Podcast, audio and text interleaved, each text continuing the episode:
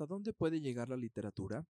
En este libro dedicado a la vida y la muerte de su hijo Daniel, Piedad Bonet alcanza con las palabras los lugares más extremos de la existencia. La naturalidad y la extrañeza conviven en sus páginas igual que en su viven la sequedad de la inteligencia y el latido más intenso de la emoción. Buscar respuestas es solo un modo de hacerse preguntas, de negociar con las preguntas, las preguntas caben en una obsesión. Es también una forma de seguir cuidando al hijo más allá, comprarle ropa nueva, preguntarle por los estudios y por su arte. Aunque a ningún sobre en la habitación es una carta a los seres que se dejan en la vida.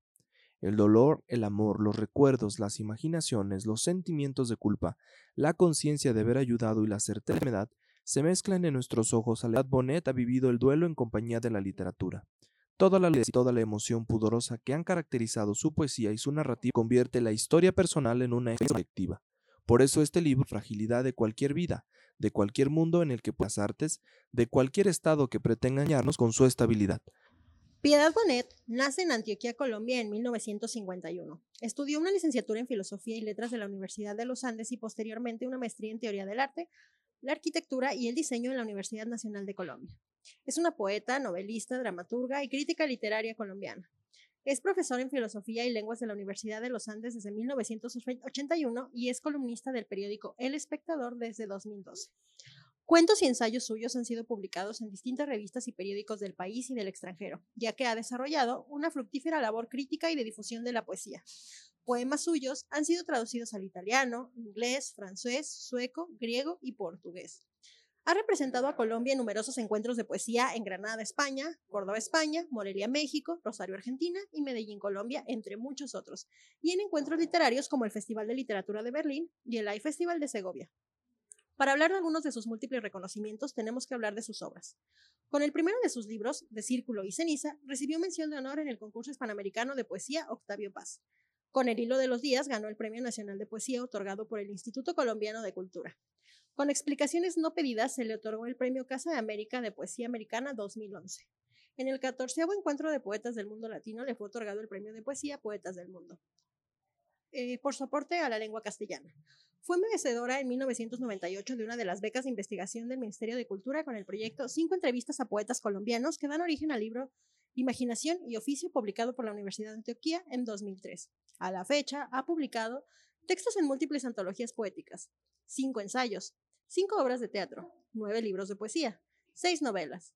Se considera que su poesía, teatro y narrativa están profundamente arraigadas en su experiencia vital y expresan la visión de la mujer de la clase media en un país desgarrado por múltiples violencias, desigualdades y conflictos. En el episodio de hoy hablaremos de su novela publicada en 2013 dedicado a la vida y muerte de su hijo Daniel. Esta obra se titula Lo que no tiene nombre. Y con esto comenzamos el último episodio de la cuarta temporada de este podcast, Un libro, una historia. Mi nombre es Ricardo Aguilar. Yo soy Pau Galindo. Sí, cierto, es el último. Ya es el último episodio de esta temporada y estamos muy emocionados porque hoy hemos dejado para este cierre de temporada un libro muy importante, un libro que nos ha marcado y que también hemos evaluado muy bien en nuestras cuentas de Goodreads por la calidad de trabajo que ha hecho la escritora. No sé si se acuerdan que me parece casi que desde cuando empezamos los Juegos del Hambre, que debe ser la segunda reseña, o sea, hace 10 reseñas, fue de acabamos de leer esto y nos Ricardo y yo nos aventamos un podcast fuera del aire donde hablamos del libro, de cómo nos marcó y dijimos, este tiene que cerrar la temporada. Desde ese momento. De ahí, de ahí salió la decisión de dejarlo hasta el final porque probablemente lo pudimos haber agregado en la lista de los otros que estuvimos conversando, pero al ver toda la cosa que, generó. Todo lo que nos movió, ¿no? Exacto, y que nos ha dejado como todavía pensando, por eso decidimos dejarlo hasta el final. Pero antes de comenzar el programa, queremos recordarles que este podcast, pues, es precisamente un espacio abierto al tema, así que al final les pedimos que puedan escucharlo completo, porque también les tenemos recomendaciones, no solamente de lo que vamos a hablar. Ya verán, ya ven de qué trata el libro más o menos, y es importante decir. Y estamos hablando desde, como lectores que amamos el libro, desde nuestra experiencia personal que nos conectó con el libro y sin ninguna índole profesional. Nosotros no somos doctores, no somos psiquiatras, no somos nada. Sin embargo, por las experiencias que hemos vivido Ricardo y, yo, tenemos algo de información que compartirles e investigamos muchísimo más para pues no regarla, pero al final esto es desde el entretenimiento. Nosotros no somos Así es. doctores y no estamos medicando a nadie ni mandando a nadie con nadie. Así es, efectivamente. Y también es importante mencionar que lo hablamos, como bien dice Pau, desde la experiencia, desde el interés de hablar por el tema y por supuesto, como bien lo dice, desde el entretenimiento, pero también desde el punto de vista de la literatura, de lo que decidió abordar la escritora y cómo vivió el proceso y también cómo hemos vivido, vivido nosotros procesos semejantes. Entonces, pues vamos a comenzar con este Con e- último episodio. Con este último episodio, realmente, híjole, esperamos poderles compartir todo lo que queremos. Vamos a empezar con los datos generales. Ricardo trae notas, traigo notas, traemos el libro. El libro es bien cortito, entonces Sí, creo que está todo es chiquito. una nota. Así es. Entonces, este, bueno, les vamos a ir comentando eh, la obra que nos marcó. Pueden ir a buscar nuestras calificaciones en Goodreads. Este libro tiene 115 páginas, lo trae Editorial Alfaguara para México. El género se, se califica como no ficción o biografía, ya que aunque no estamos hablando directamente de la vida de Piedad, bueno, ella Habla de la vida de alguien más. de la vida de alguien más, exacto. El costo es, estoy muy enojada con el mundo. El costo es de ¿Por qué? 79 pesos mexicanos. No está en ninguna librería. Está agotado. Fui a Gandhi, así que se me les ahí ya dije el nombre, ching. Sí, Bueno, fui díselos. Con, fui con ellos, que, que por cierto últimamente, y de hecho lo estaba platicando con el guapo, ya no tienen nada, ya no tienen libros, todo tienen agotado, no les llega. Sí, yo de la lista de. Sí, tienes razón. Hagamos un pequeño paréntesis. De la lista Ah, sí. que tengo de 25 libros que había querido comprar y que son recientes, ¿eh? Solamente uno lo tienen, que de hecho está en la lista ahorita de los libros que también les queremos recomendar por este tema, pero todos los demás no están, se acabaron, están en pedidos lejanísimos, no se volvieron a hacer reediciones. ¿Quién sabe cuántos pretextos te ponen? El punto es que no pero los no hay. hay. Sí, o sea, está como literatura juvenil, es así como de normalona, pero ciertos libros en específico o novedades sí hay, pero no hay. Por ejemplo, yo fui a buscar el del monstruo pentápodo, agotado. Fui a buscar a preguntar por el de Mariana Enríquez, no llega. ¿Qué pasará Fui con esos libros? Yo me Se imagino. acaban las ediciones, ya no vuelven a reeditar. Unas sí, en algunas partes pues el tiraje, ¿no? Si no les fue tan redituable ya no vuelven Sí. a imprimir. Pero por otro lado, si tienen y llegan y no se les venden, yo me imagino, porque eso me platicó una vez una chava en Liverpool, que ellos los regresan. Porque yo buscaba en Liverpool uno y me decía la chava que ellos los regresan. Y me dice, entonces Ah, se le regresan a la editorial y la editorial decide o a quien los, los distribuye. Y le digo a la chava, es que yo vi que sí estaba y me dijo, pues pídelo en línea, tipo en Liverpool, México, sí hay, ¿no? Un, hace mucho un libro que buscaba que, que de hecho era para regalar. Creo que era para un regalo tuyo, por cierto. Sí. bueno, entonces el punto es que no, no Ok. estaba, ¿no? Y me decía la chava que se regresan. Entonces yo me imagino que si no se venden tanto, si no se mueve, pues, pues lo vas Los van, claro. Pero bueno, por lo tanto, el que está súper barato, sin embargo, en, en Amazon lo pueden encontrar desde 500 hasta 1000 pesos mexicanos. Oye, yo tengo una duda con eso. Tú que sabes más de esas ondas de los libros. ¿Qué? ¿Por qué en Amazon eh, son mil veces más caros? Ya también he, he buscado otros tres o cuatro libros que no hemos encontrado en las librerías normales. Me arrepiento más y mejor compro el digital porque sale más caro en Amazon. ¿Pero por qué? Porque no, vi- una, no vienen de aquí. Tú cuando te metes a hacer la compra, tú dices, viene de Amazon, vamos a suponer que este viene de Amazon Colombia, ¿no? Por así decirlo, lo que sea. Ah. Entonces, todo lo que pagas por importación, por traerlo y oferta-demanda. Si yo soy la que lo tengo y nada más hay tres en el mundo, pues yo te lo voy a dar al precio que yo quiera. Ya, No te lo puedo dar al precio de que si todos no ahorita. en está mercado- regulado entonces, exacto. Y yo, por ejemplo, tú puedes vender en Amazon, es bien complicado porque si te piden muchas cosas, pero tú puedes vender en Amazon o hacer como el dropshipping y hacer ventas así como por abajo del agua.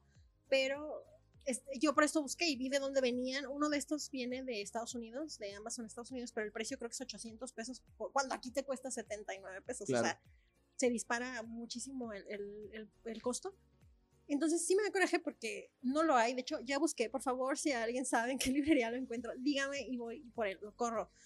Pero no lo encuentro, o sea, yo no Sí, lo ese sí es importante tenerlo en la Sí, lo biblioteca. quiero en la Bueno, no, sí, sí es para tenerlo. Yo lo leí en digital porque como bien dices, no lo encontramos físico y sí lo quiero tener en mi, sí. sí lo quiero tener en la Yo también lo quiero tener. Y de hecho ya le encargué a un chavo de, de un lugar donde venden libros usados, así de, oye, si te llegara a llegar así usado, no me importa, consígueme. Pero bueno. Y en digital, no sé cuánto te cuesta en el Amazon, pero está en 119 pesos, no sé en cuánto está en Amazon, que normalmente son los mismos costos, ¿no? Sí, Digo, perdón, en Amazon, en Apple Books. sí, costó ¿En igual 119. 119 pesos mexicanos, este, se me hace como decente, pero creo que vale la pena el físico, que es más barato que el digital. El audiolibro sí está en varias plataformas, está en YouTube, no sé cómo esté narrado, no sé quién lo haya narrado, pero dura poco menos de cuatro horas, que es el tiempo estimado que te da la lectura. Y me parece maravilloso. que este, lo puedan escuchar, pero yo siento que te llega más si lo lees. A mí, personalmente, lo creo así. En Goodreads tiene 4.5, no sé si ya haya cambiado porque esta investigación la hice hace como, ahorita Ricardo me está checando, yo la hice cuando hice, empecé a hacer la investigación que fue en aquel entonces. 4.55. Ah, muy bien. Y yo le puse 5. Yo también. Entonces, ¿quieres compartirles tu reseña? Ay, sí, sí, sí. Yo tengo aquí la mía, pero... Sí, me gusta esa idea.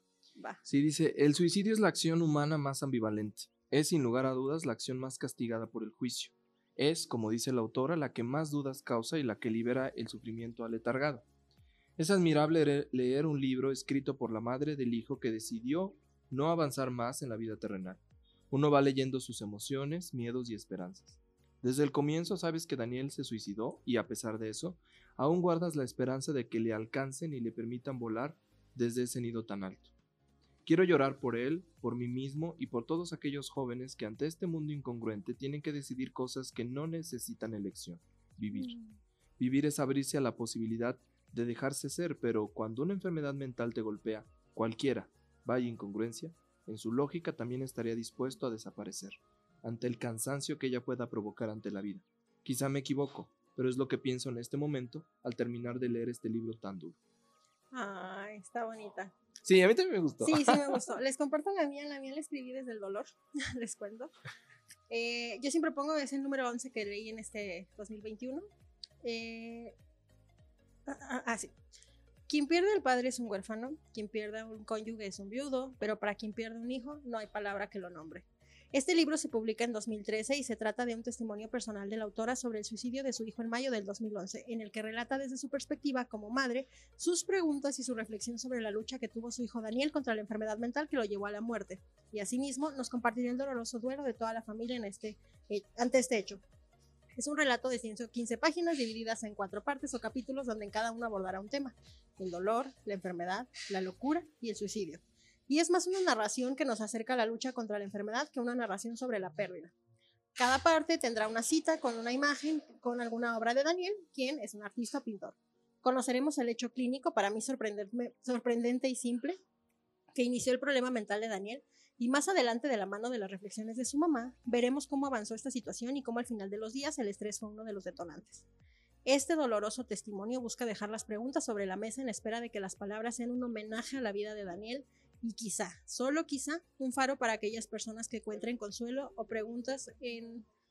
pre- perdón, consuelo, preguntas o respuestas en sus páginas. Personalmente me sentí cercana a la historia de Daniel, no, no en la parte en la que termina con su vida, sino en aquella parte en la que tiene un problema de salud más allá de sus niveles de comprensión, con el que luchó día a día desde que se levantaba, pues su cuerpo, su cerebro no funcionaban como debían, no producían lo que debía y vivía medicado para combatir el abatimiento que te produce simplemente abrir los ojos y no sentirte bien. Sin embargo, llevaba una vida, entre comillas, normal ante los ojos de las demás personas. Ama esta pequeña novela, la forma en la que habla y visibiliza los problemas mentales, la salud mental, la depresión, el suicidio y el duelo. Sí, muy bien. También está muy interesante, sobre todo porque ha- haces mención a algo que se me vino a la mente ahora mismo. Muy pocos libros abren la posibilidad de hablar del tema y tan abiertamente. Entonces, este libro de Piedad Bonet lo que hace es, sin duda, darle un un vistazo eh, muy general, porque es un libro corto, a pesar de que está chiquito, nos cuenta los detalles. Yo creo que nos cuenta los detalles necesarios y los importantes para conocer la historia, porque pudo haberse explayado más, pero en realidad para mí eso fue suficiente para que me moviera muchas cosas. Yo creo que quien lo lee no se queda indiferente. No, Ah, no, quien no. sea, quien sea, aunque tú no tengas un problema mental, etcétera, puedes reflejarte tú, reflejar a alguien de tu familia, puedes a tiempo abrir los ojos y a lo mejor ver una alarma y decir, ok, esto, ¿cómo nos pasó? Ahorita Claro. lo vamos a ir contando, pero a ti con el medicamento, a mí No, con la parte del bueno. suicidio, Espérense lo que viene. Pénsalo, que sí, de verdad es que, de hecho Ricardo y yo fue, no sabes lo que haga así, o sea, vieran de ver nuestra cara de shock cuando lo leímos, porque no, y no sé si ya se lo pasaste a, a, A Richard. Ricardo no se lo he pasado. No, Ah, no quiero pasar, no quiero que lo lea. Ah, ok. La Sí, verdad. Si estás leyendo, estoy oyendo esto, saludos, no lo puedes ver. Sí, no, no, no. De hecho, no. No quiero que lo lea. ¿Por qué? Por también detalles, dos o tres cosas que me dan miedo. Porque si yo me, yo me sugestioné, digo, no creo que sea, no, no creo que sea tan débil, pero, pero sí a veces si tú estás en un mal momento, si estás como tristón, si estás pasando por algún momento, Ah, bueno, eso también valdría la pena decírselos, ¿eh? Si ustedes se sienten así después de leer este episodio y o están en ese proceso, yo les recomendaría que antes de leerlo, sí, sí mejor como buscar un apoyo, buscar apoyo emocional y luego voy a leerlo. Yo lo recomendaría, no sé tú, no tiene eh, clasificación de edad, sin embargo, yo lo recomendaría como un quizás 16, 17 en adelante. Y me estoy yendo joven porque hay muchos chavitos que tienen problemas mentales y a lo mejor te puede ayudar bajo cierta restricción, pero siento que como adulto, ya cuando estás en una vida laboral, veintitantos, y que ya te enfrentas a problemas tú solo, o sea que ya a lo mejor ya tú te mantienes, tú muchas cosas, ya te puedes encontrar un poquito más. Sí. Pero yo, por ejemplo, alguien más chavito, con ciertas precauciones, porque... No, es que sea sugerente el libro, no es que sea sugerente, pero sí... Bueno, yo lo hablo desde mi experiencia, que yo soy una persona que emocionalmente siempre he estado más estable. ¿Qué me estás queriendo decir? no, no a ti, sino a mí mismo me lo digo, o sea, yo siempre he estado mentalmente estable más tiempo en mi vida y aún así leer el libro me tú sabes cómo me puse y el mensaje que te dije, no sé qué voy a hacer, es que esto me siento así, tal, o sea, no quiero imaginarme a una persona que está sintiéndose así o que está de verdad en una depresión y que todavía lo lee y aparte, quién sabe Fíjate que yo lo pensé porque lo leí ahorita en la que estoy en la etapa estándar de mi vida, pero siento que si lo hubiera leído en el momento en el que precisamente estaba pasando por todo esto, otra hubiera sido la historia. No sé qué hubiera pasado. Eso te iba a decir, ahí está el ejemplo. Ajá, sí, sí, sí, tienes toda la razón. Les quiero platicar como literal. Ay, creo que no lo acabé. traigo notas, es que dije, ¿por qué está tan cortito? Es que traigo mis notas en la Kindle, pero les quiero platicar nada más cómo es la línea del tiempo de la historia, del, que es bien poquita, son cinco, como cinco puntos. Yo en mi caso eh, hice notas de cada, de la estructura del libro y notas de la creación del libro a partir de las entrevistas que le hicieron a la autora, porque obviamente todo el mundo fue como de, no manches, como que tu hijo se suicidó. Y la entrevistan, entonces como que saqué esos datos y saqué las notas de todo lo que me pareció importante, donde yo casi subrayé todo el libro. Y subrayé el libro, de hecho, con cosas que me acordaba de Ricardo y con cosas que me acordaba de mí. De que, ah, es que esto, ah, es que tal. Y bueno. Yo literal busqué al hijo y a la autora en el primer, la primera lectura, ¿cómo se llama? El, sí, sí, sí. el primer capítulo. Y la verdad que dije dos cosas. Dije, la mamá se nota que es una mujer de mundo y el hijo me dio tanta cosa porque dije, Dios mío, estaba tan guapo.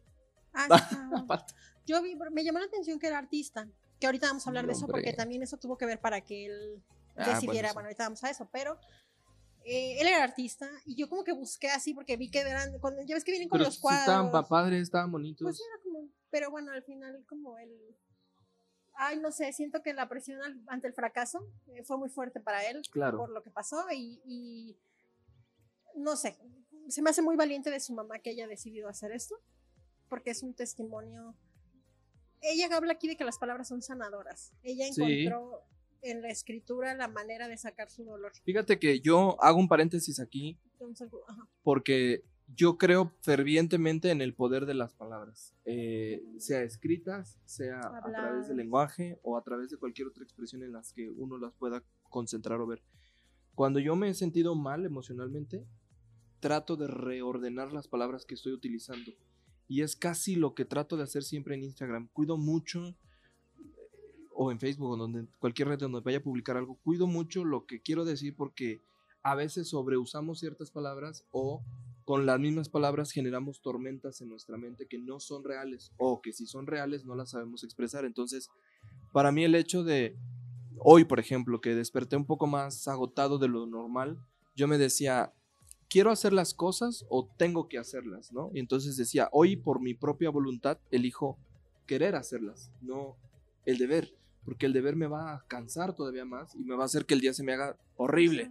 Y entonces, curiosamente, empecé a sentirme mejor desde el hecho de voy a cuidar puntualmente lo que quiero decir y más para este programa el día de hoy o este podcast, episodio. porque todavía tiene que ser más cuidadoso lo que tenemos que decir. Entonces, sí, yo Mm, confirmo lo que dice la mamá, Piedad Bonet, incluso en el libro del, al final del libro, donde hace una remarcación muy clara de por qué escribió el libro y bajo qué palabras lo escribió. Yo también insisto en el poder de las palabras son apremiantes para ayudar a cualquier persona. Y es que a veces, cuando, yo creo que a todos les ha pasado que se sienten mal, que te sientes que el mundo no te entiende, que tienes problemas. A veces platicar con alguien te sirve, sacarlo, Sí, simplemente mucho. sacarlo, no te va a resolver nada. Si yo vengo y me siento contigo, Ricardo, y te cuento mis problemas, probablemente no me los vas a resolver, pero me estás escuchando. Claro. Entonces, yo siempre creo que eso es muy importante. Vamos a llegar a eso porque la forma en la que a veces hay que pedir ayuda cuando no estamos bien, siento que es muy importante. Fíjate que incluso yo a veces les digo a Ricardo, mi novio, le digo, no me ayudes, solo escúchame. Sí, o yo sea, no intentes ayudarme. Nada más eh, léeme, ¿no? O escúchame. No, no necesito así como particularmente una ayuda en específico, con que me entiendas y, y yo me pueda desahogar es suficiente. Sí, sí, sí, yo hago exactamente así como lo mismo. De hecho, ayer en la tarde, ah, lo que te acabo de contar que pasó, eh, le conté un chisme laboral y yo me acuerdo que estaba tan encanijada que me salí de la oficina para ir a comprar algo que se ocupaba, que dije, voy a hacer un trayecto de media hora. Me acuerdo que le escribí al guapo y le puse, así literal, le puse, ¿sabes qué? Acabo de tener un megapedo, distráeme. Se portó bien buena onda y me mandó como mensaje y me dijo, ay, pues, dije, cuéntame una tontería, lo que quieras. Y me dijo, pues la tontería que se me ocurre es no sé qué. Y me empezó a hablar de algo de la dieta y de otras cosas así, tonterías, tonterías. Pero yo lo que necesitaba era que me sacara de la burbuja de enojo y luego ya le dije, bueno, ya me puedo desahogar y le mandé varios audios contándole qué había pasado. Y le dije, mira, no quiero que me digas nada, nomás escúchame mi choro. Y, Sí. y me escuchó y me contestó dos, tres cosillas, pero yo lo que necesitaba era sacarlo. Y le agradezco mucho que hubiera sido la persona que yo creo que vio así de, ok, se siente mal, no me cuesta nada ponerte, ok, cuéntame. Estoy trabajando porque yo sé que está en consulta. Pero aquí estoy atento, ¿no? Pero aquí estoy atento. Eso qué importante es. Sí, hombre. Y, y en cualquiera de los casos, ¿no? Como a ti, a lo mejor estás en una crisis y si Ricardo te dijera, no, estoy ocupado, luego vemos, te pues, Ay, me voy a hundir más. O sea, ajá. realmente. Y sí es un desahogo muy y lindo. si es un desahogo. en Sí, el sí, que sí. dices, ah.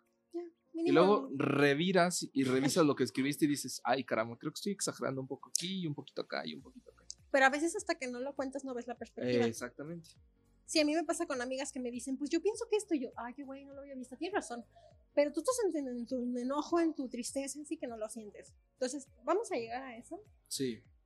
Resulta que, digo, no me acuerdo exactamente toda la línea de la historia, tengo el panorama general, pero cuentan, no sé si dentro o fuera del libro, que le marcan a, a Piedad un día porque le iban a dar un premio, le estaban pidiendo que fuera para algo de un Sí. premio o una, un algo. Un algo premio sobre el- algunos de sus libros de poesía, ¿no? poesía.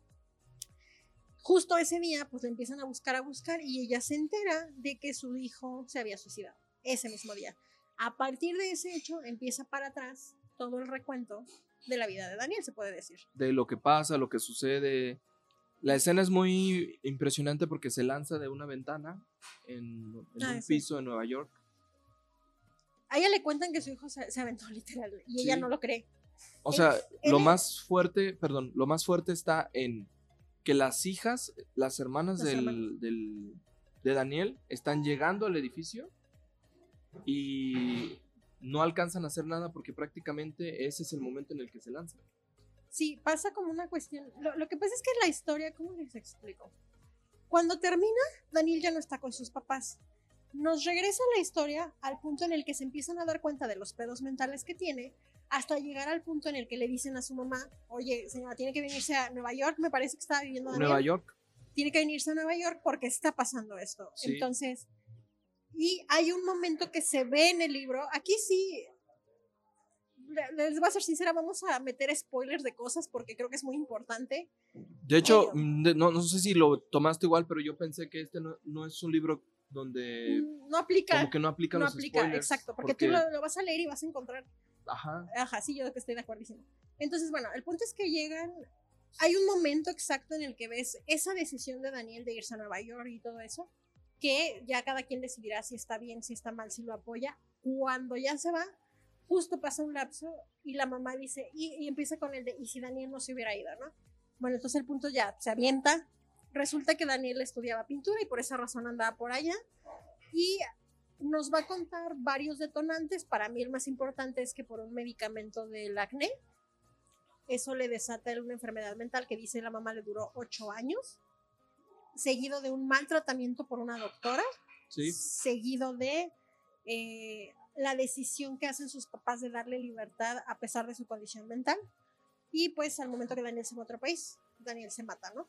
Entonces, todo eso que les conté ahorita es el libro de 114 páginas, pero con muchos detalles pequeños. Sí. Donde cada quien se va a encontrar. Yo lo puse en mi reseña y a partir de ahí yo creo que vamos a empezar como a platicar, pero es la parte en la que buscar el momento en el que su mamá, obviamente, porque Daniel no está hablando, está hablando su mamá, su mamá detecta que fue el momento que se disparó la enfermedad de Daniel, que ayuda o no, y su mamá se cuestiona mucho el de si hubiéramos hecho y si Daniel no hubiera, y pero Daniel hizo, pero entonces como que esto de estuvo bien, estuvo mal, estuvo bien, y yo veo la lucha de su mamá por ver si una decisión diferente hubiera cambiado que Daniel estuviera todavía con vida. Yo pienso que no, porque por aquí hay una cosa de que, hay una frase que dice ella que cuando una persona está decidida a morir, ya no hay nada que puedas hacer al respecto. Sí, porque él ya lo decidió. Exacto. Y ya no hay manera de que le cambies la perspectiva de la vida y de la... Bueno, este es un caso extremo, ¿no? Pero...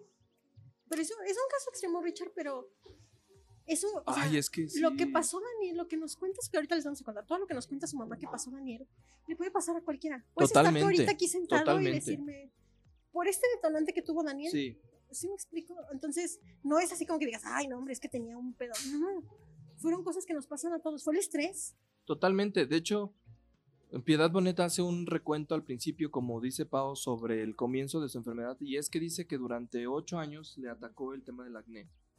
No, Y él, él- él empezó con acné adolescente. acné adolescente. Y Le dieron eso le. Primero, eso fue lo primero que le golpeó la autoestima, pues muy duramente.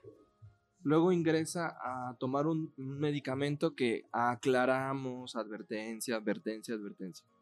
No estamos en absoluto indicando que esto sea efectivamente real porque ahorita les contaré mi historia y verán que me identifiqué con la historia.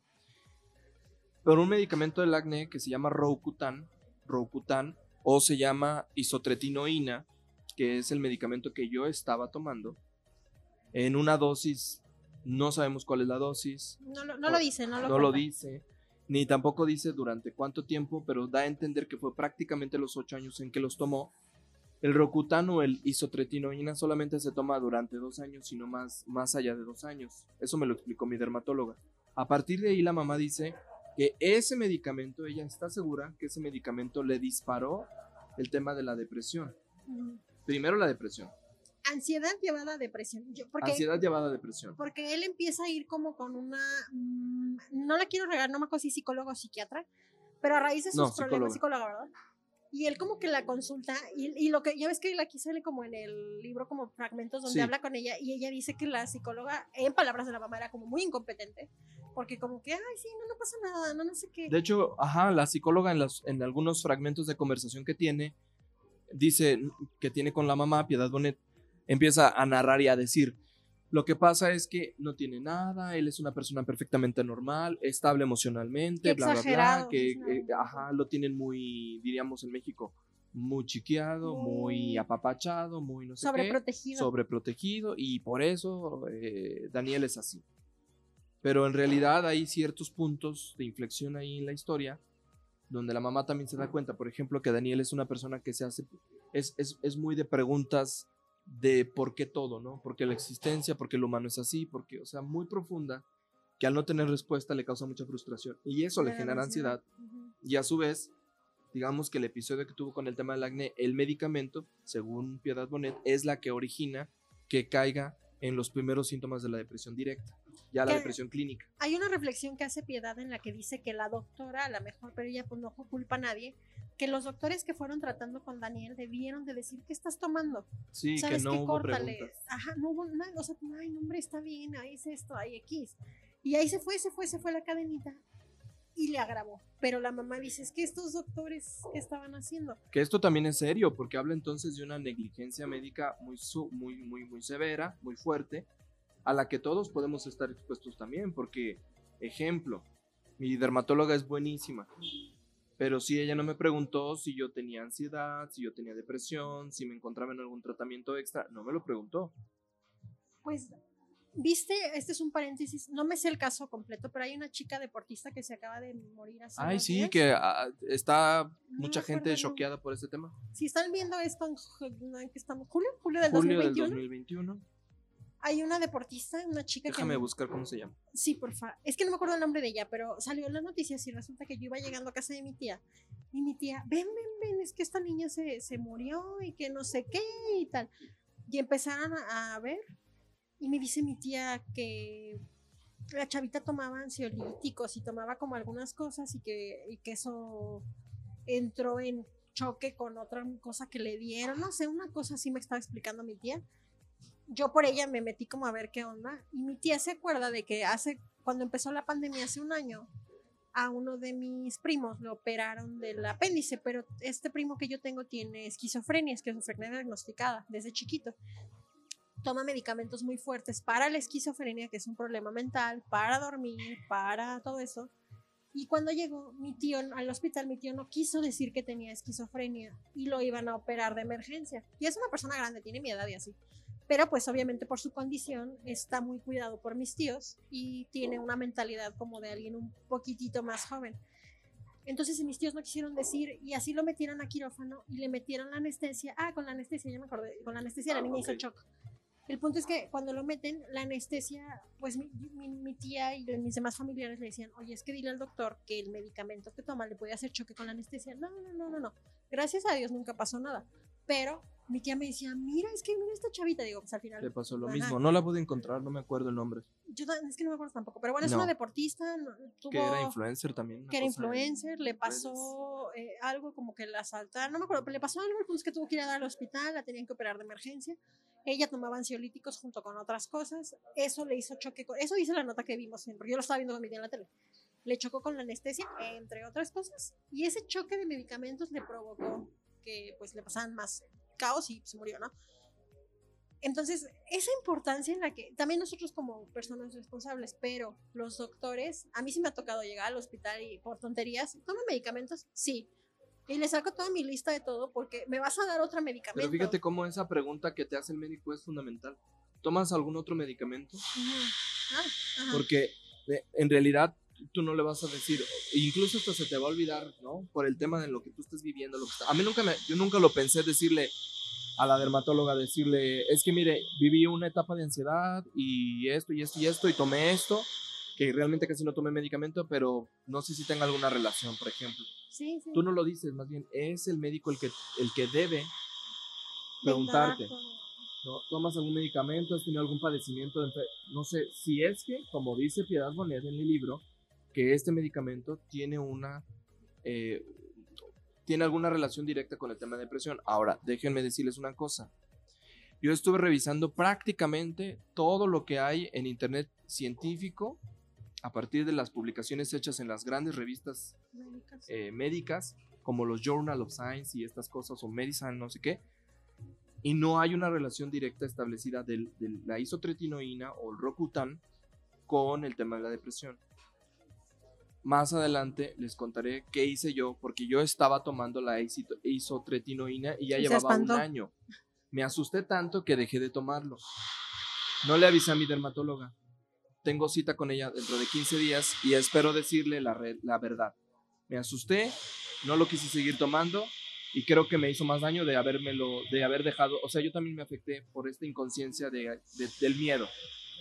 No lo hagan ustedes, mejor pregúntenle a sus dermatólogas, dermatólogos, si están tomando este medicamento, si tiene alguna relación directa. No lo tiene hasta donde lo hemos visto, pero más vale preguntar. Sí, sí, sí. Digo, al final de cuentas, siento que la salud mental precisamente nadie le da como esa importancia, No, pero es una de las partes más cuidadas, ya lo platicábamos ahorita, sobre todo, por ejemplo, se derivó la pandemia y todo el mundo ahorita está en una situación complicada mentalmente hablando de cuidado. Entonces, yo, yo siento que a veces como que, no sé cómo explicarte, pero tipo, tú ves a alguien en tu casa así, dices, ay, le la cabeza, ahí se siente mal, hay X. Cuando hay que indagar muchas cosas, un medicamento te hace mal, tal. Yo les platicaba, le platicaba a Ricardo, eh, tengo una amiga que se enfermó de los riñones y le dio una infección. El punto que se le estaba pasando a los riñones, le dieron un medicamento. Mi mamá se enfermó exactamente de lo mismo hace meses y mi mamá así de que todo le caía mal. Yo por lo que le pasó a mi mamá, yo ya sé que esa es la reacción, ¿no? Entonces ahorita mi amiga me contaba, ¿sabes qué? Es que me siento mal, todo. Me dijo así, él se duerme, vomita todo, así mil cosas. Y le dije, ¿sabes qué? Yo ya sé que es normal porque a mi mamá ya le pasó. Y la, la medicina te ataca de esa forma tan fuerte. Pero entonces el doctor le dio como, o sea, le están cuidando como para que no se deje como, no se derrumbe, porque no puede comer, la comida le cae mal, o sea, y todo eso te quita pues energía.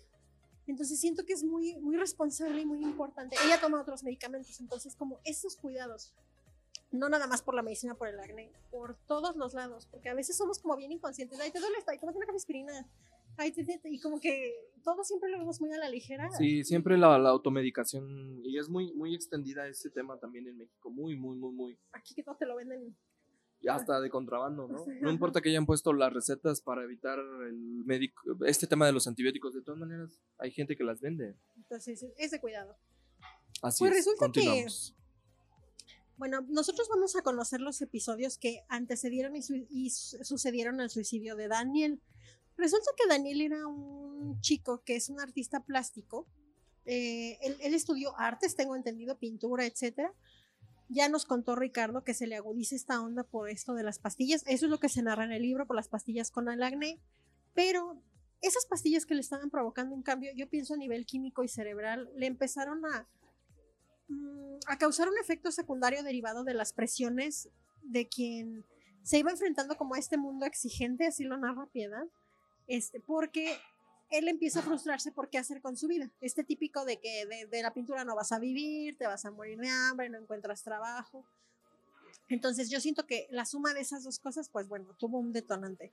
A mí algo que me gustó y que no lo sentí tanto, ay, caray, perdón, fue el ruido si es que se escucha. Esta novela está narrada como tipo crónica, no sé si te das cuenta, eso a mí se me hizo sí.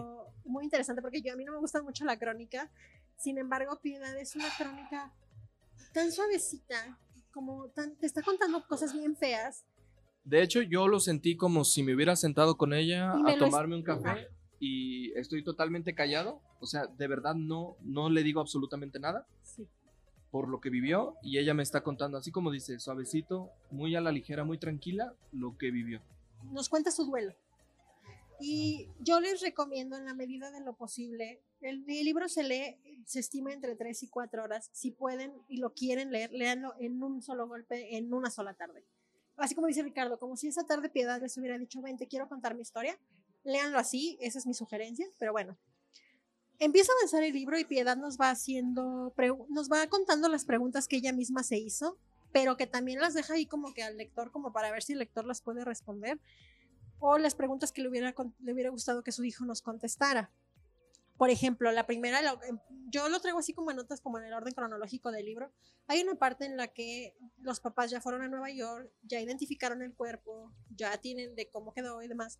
Van a hacer el funeral y ella empieza a cuestionarse esta onda, porque ella hizo un, un funeral muy privado y empieza a cuestionarse la onda de los rituales funerarios. Es lo primero que empieza el libro, que ella dice que como para qué los rituales y que empieza a decir así como de que ella no tenía derecho a decidir sobre la vida de Daniel, ni sobre las qué quería Daniel al final, pues no se sabe. Y ellos le hacen un funeral porque ella es en lo que ella cree. Y, y, critica como esta onda como de la fiesta o la parafernalia al final de la muerte, como en in memoriam. Y empieza a ver a su familia, como cada uno empieza a soportar la pérdida de Daniel.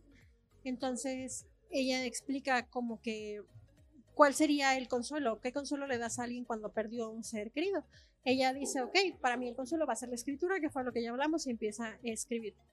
Eh, me gusta mucho la parte en el inicio cuando habla del velorio, de las misas, del funeral, del entierro, que era como el rito milenario para el final de la vida, que nosotros ya lo comercializamos. Y que ella dice, es que eso a mí no me sirve, o sea, un funeral a mí no me va a regresar a mi hijo. Y todos le decían así, es que hace el funeral, y porque ella tiene muchos amigos escritores y así, por ahí comenta. Y ella decía que eso, o sea, esa fiesta no le iba a regresar a su ser querido. Y fíjate que al final sí es un show, ¿eh? Al final yo creo que, creo que lo he dicho en, otro, en otros episodios a veces, sobre todo en los pueblos mexicanos, donde las costumbres son más arraigadas y tiene uno más, eh, no sé si llamarlo, fíjate, no sé si llamarle educación o el maldito o la maldita tradición y costumbre de aprender a no decir no, de que no sabemos decir que no. Pero he visto en los pueblos mexicanos que los ¿cómo se llama? Los que ay, los que perdieron a alguien, los deudos. Ah. Los, los deudos son los que terminan atendiendo a la gente, sirviéndoles la comida, el café. He visto lugares donde incluso hacen comida. Para atender a todos los que te vienen a acompañar al dolor. Yo, pienso y digo que es en lo menos en lo que quieres pensar en ese momento. O sea, me he dado cuenta por experiencia propia, porque mis familiares son de algunos municipios y de algunas zonas cercanas a la ciudad, que en los pueblos así es. Entonces yo digo, ¿cómo puede estar la tía, el tío, abocados a la preparación de la comida, que esté bien salada, que esté bien eh, preparada, para atenderle a la gente, para que la gente disfrute la comida? Y tienes al difunto ahí enfrente. Yo no entiendo eso, la verdad. Y yo también, al igual que tú, me identifiqué con los primeros comentarios que hace Piedad Bonet de los rituales funerarios. ¿Por qué los seguimos haciendo y por qué los tenemos así? Yo siento que me, me puso a pensar como en mi caso. O sea, yo siempre me cuestiono mucho la muerte y me puso a pensar como cuando llegas a ese momento, o si se muriera alguien muy cercano a mí, como tú dices, es lo que menos te quieres preocupar y ella, ese vacío, ¿cómo lo subsanas? Para mí está muy imposible. Em, perdón si se escucha ruido de fondo. Ella, eh, yo siento que lo que trata es de que a raíz de todas estas reflexiones, decir, a ver, esto no es lo importante, lo importante del libro es, vamos a entender la enfermedad que tenía en este caso su hijo, vamos a identificar los rasgos porque ella da todas las pistas por si alguien se encuentra y eh, ser comprensivo con aquellas personas que pudieran tener una depresión y deja muchas tintas para que tú puedas como que encontrarte en la historia. Porque ella hace la reflexión de que una enfermedad mental, aunque es tan visible, aunque es como la, o sea, no es más bien no es tan visible como las del cuerpo humano, pero sí es más importante, o sea, no se te ve a lo mejor es como, ay, es que, no sé, traigo una herida en el brazo, pero ¿cómo, cómo arreglas una parte del cerebro que no vemos, que no conocemos, y de alguien como Daniel que trataba de aparentar que todo estaba bien, ¿no? Y que no me acuerdo cuántos años tenía Daniel, 30 y, según yo como 34, 35, ¿no? O sea, que estaba como nosotros en la juventud sí, creo laboral. Que sí. porque estaba estudiando una maestría. Sí. Entonces, por eso sé como la edad. Eh, ella cuenta dentro del libro, ya para pasar a los detalles específicos del libro, que ella era muy consciente de la libertad que tenía su hijo y de la naturaleza de la enfermedad que tenía y dejó actuar a Daniel y aceptó eh, la decisión de Daniel al final. O sea, ella le da mucha libertad, que ahorita lo iremos comentando. Ricardo me comentaba un comentario que hizo su mamá muy atinado, pero Piedad pues le da toda la, la libre, toda la libertad de que viva su vida, a pesar de los problemas que tenía. Y pues ella, como Piedad Bonet es una poetisa, pues ella trata de escribir este libro, como les dice Ricardo, bien muy amorosamente, como pues con un trasfondo poético, sin adornos. La neta, el libro es muy directo. El libro te va a llegar, te puede lastimar. Este, ella no trata de hacer así de, ay, que te duela y que todos lloren. No, ella es honesta. Esto pasó a mi hijo. Y ella no quería un libro lastimero o un libro superfluo ella optó por, por mostrarse como muy estoica ante lo que pasó, contarle su testimonio y esperar que alguien le ayude. Entonces, yo no sé si a ti te pasó, yo subrayé como 400 frases del libro. Sí, tengo aquí muchas. Tú también, nos vamos por las frases.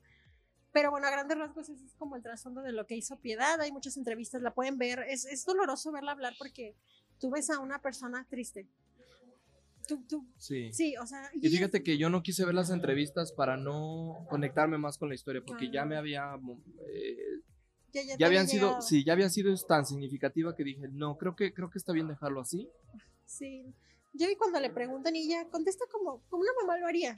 Como una mamá que está dolida, como una mamá que, que al final pues está contando su testimonio, claro. pero me, me, dio mucho, me, me, enterneció mucho. O sea, yo me puse a pensar así de, y si fuera mi mamá, dije, no, qué fuerte. O sea, son esas reflexiones. Exactamente. Entonces, bueno. Eh, notas de libro, de que las vamos a ir comentando. Yo creo que subrayamos diferentes cosas, Ricardo. Bueno, diferentes e iguales. Este. Una de las primeras notas que yo subrayé, que fue lo que más me llamó la atención, es que en el funeral de Daniel nadie lloró de ellos. O sea, trataron de no llorar. Ajá. Y ella comenta, nadie llora. Si uno de nosotros se rindiera, se llevaría a todos los demás con el dolor. Entonces toda la familia, que ojo, esto no lo cuentan al inicio y luego ya vas viendo qué pasó. Yo siento que toda la familia se mantuvo como muy fuerte. Estoica. Uno por el otro. y, y eso se me hizo como muy... Me llegó a mí porque yo en los funerales trato de no llorar, o sea, soy como que... Mi mamá normalmente se deshace en llantos. Y ni mi hermana ni yo lloramos nunca, pero es como un apoyo de que si mi mamá está llorando, yo no puedo llorar yo. Bueno, de hecho tengo dudas de que tu hermana sienta algo, pero bueno. Me Perdón. cal- Sí, no, ella es más, sí. Pero bueno, en los funerales que me tocado acompañar a mi mamá, este, que han sido como pues, fuertes, mi mamá sí es muy así, o sea, se da. Y yo dije, sí, es cierto, yo, yo no, yo trato de. Yo también de repente soy pero trato como de. Yo, yo me acoplo como a la situación. Si yo veo, por ejemplo, lo experimenté en octubre del año pasado con mi abuelo, que murió, Sí, eh, pues, eh, bajo, digamos que un cáncer de colon muy fuerte, digo, un cáncer de próstata muy fuerte. Como que te vas mentalizando, entonces cuando llega la hora dices, ah, hay un descanso interno en, el- Ah, bueno, en sí. evitar el sufrimiento de la persona. Y ya, como que todo el mundo guarda silencio, efectivamente. Ya, ya no hay como tanto llanto. Pero cuando es un cuando es una muerte trágica, así como muy fuerte, como con que la mente no te cae o no reaccionas correctamente, híjole, yo no podría, o sea, no podría detenerme, la verdad. Entonces, sí, creo que me acoplaría, me acoplo más bien al, Depende. al ajá. Pues sí, tienes razón, o sea, hay personas que ya lo ves mayor y dices, no por Sí. decir ya le toca, pero ya entiendes las circunstancias. Sí, claro, dices, lo vas comprendiendo, ¿no? Pero cuando es imprevisto, así ves que se mató, dices, ¿cómo? O sea, Pues ya desde ahí, ¿no? Por ejemplo, sí, sí, sí, está es muy cañón. Pero bueno. O alguien que muere no sé, en un asalto o cosas que no esperabas. Sí, exactamente, así es. ¿Tienes notas? Sí, las tienes, ¿verdad? Sí, Apuntadas. aquí A en ver, cuéntame otra vez. Ah, ¿las tienes en Goodreads? Ujú. A ver, cuéntame otra de tus notas, de las del principio. Dice, como la. Ah, de la. Bueno, es que ya las tenía. Bueno, A va. ver, no, acomódalas, acomódalas. Sí, dice, todo suicidio encierra un mensaje para los que se dejan atrás. Los que lo quisimos no sabremos jamás hasta dónde cupimos en sus últimos pensamientos, ni qué palabra alcanzó a musitar para nosotros. Otra frase dice, nunca hace frío en las confortables apartamentos neoyorquinos, pero afuera llueve, llueve, llueve, y también adentro. Y finalmente, como en la pérdida amorosa, después del suicidio de la persona querida, la mente vuelve una y otra vez sobre el hecho mismo, siempre en vilo sobre un abismo de ansiedad y desconcierto. Porque en el corazón del suicidio, aun en los casos en que se deja una carta aclaratoria, hay siempre un misterio, un agujero negro de incertidumbre alrededor del cual, como mariposas enloquecidas, revolotean las preguntas. Ah. Yo también de esas creo que subrayé una o dos. Esa parte en la de que en quién piensa una persona antes de suicidarse o como qué es lo que Sí. cuáles son tus últimos pensamientos. Ese me llegó. El pensar, bueno, en este caso este chico, la neta el hecho de que cuando se avienta de una ventana yo dije, se me hace o sea, no, no sé cómo explicarlo, una muerte muy dolorosa, pero la decisión de estar al punto de dar un paso al abismo para aventarte de un piso, quién sabe qué número de piso, se me hace muy fuerte. O sea, ¿qué te cruza por la cabeza y a qué nivel de desesperación, de tristeza Estás. de acá? Para que te valga más así darte en la torre con el contra el piso del no sé qué, me acuerdo que era un piso alto y que Creo le que era el quinto, no una lo recuerdo bien. ajá. Entonces, y esa parte, ¿qué te cruza por la cabeza? Y Piedad se lo pregunta, ¿qué habrá Sí. pensado? Y dije, ay, qué fuerte. Hay otra por aquí que dice que creo que le valdría al público escucharla para que lo contextualice. Dice, esta no es nota, pero es una- un fragmentito del, del libro. Dice, Daniel me confesó alguna vez, pocos meses antes de su muerte, en un segundo de sinceridad y como de pasada, que cuando estaba encerrado en su cuarto veía pasar gente a su alrededor, pero que su médico le había enseñado a, entre comillas, focalizar. También sé ahora, por sus terapeutas de los últimos tiempos, que sentía permanentemente que el mundo le enviaba sutiles mensajes que debía descifrar, pero que él sabía desterrar esos espectros de su mente gracias a un esfuerzo continuado de su voluntad. No puedo dejar de asociar el convencimiento del enfermo de que el mundo le habla, con la pretensión de los poetas de poder, entre comillas, leer las señales del mundo para luego traducirlas en ritmos y en imágenes. Y me duelo, y me duelo del horrible parloteo del universo en los oídos de mi hijo y de saber que lo que para mí ha sido siempre un gozoso ejercicio de inmersión en la realidad, al agigantarse en su cabeza era para él tortura infernal, fuente de miedo. Sí. Y a esto cae otro comentario para que no nos perdamos en el asunto, es que ustedes pueden ver, visualizar la portada del libro con uno de los dibujos que hacía Daniel, pero si ustedes están más interesadas e interesados en ver qué más es, eh, dibujaba respecto a este último comentario de lo que Daniel veía en su mundo cabeza. artístico, para, ¿cómo decirlo?, aterrizarlo lo van a poder encontrar en una página que se llama sala de proyectos.uniandes.edu.co. Ahí están todas las eh, obras ajá, que hizo Daniel. Y hay alguna de ellas que no sé si habrás visto, Pau. Ahí no se alcanza a ver aquí. Solo Pero diles de las que relacionan al libro. ¿Tienes que Ah. son cuatro más la portada? no, esta es una exposición que hubo en un museo en el Departamento de Arte de la Universidad de los Andes, donde hay una hablando justamente, él dibujó, se dibujó a sí mismo, un personaje en verde, y detrás hay una cara que sale, que es el mismo pero en un color marrón, en un color rojo. Hay otras donde se está desgarrando el mismo, o sea, yo- a ver, yo aquí tengo una pregunta para Pau. El arte nos ha mostrado siempre una cara interna de los seres humanos que no queremos mostrarle al público. Por eso nuestras propias fotografías son parte de ese arte personal de cada quien. Pero en el caso de la pintura, si tú ves, que es una de las cosas que mi mamá me decía, si tú ves que un hijo tuyo tiene estos dibujos, tiene estas pinturas donde Ah, es sí, notorio el dolor y sobre todo la desesperación de que algo pasa por tu mente, ¿Qué, qué haces? ¿qué haces? Voy a, voy a retomar tres puntos de esto que acaba de preguntar Ricardo. Punto número uno, y lo dices con el arte. Muchas de personas, no todos tenemos la capacidad de expresarnos artísticamente.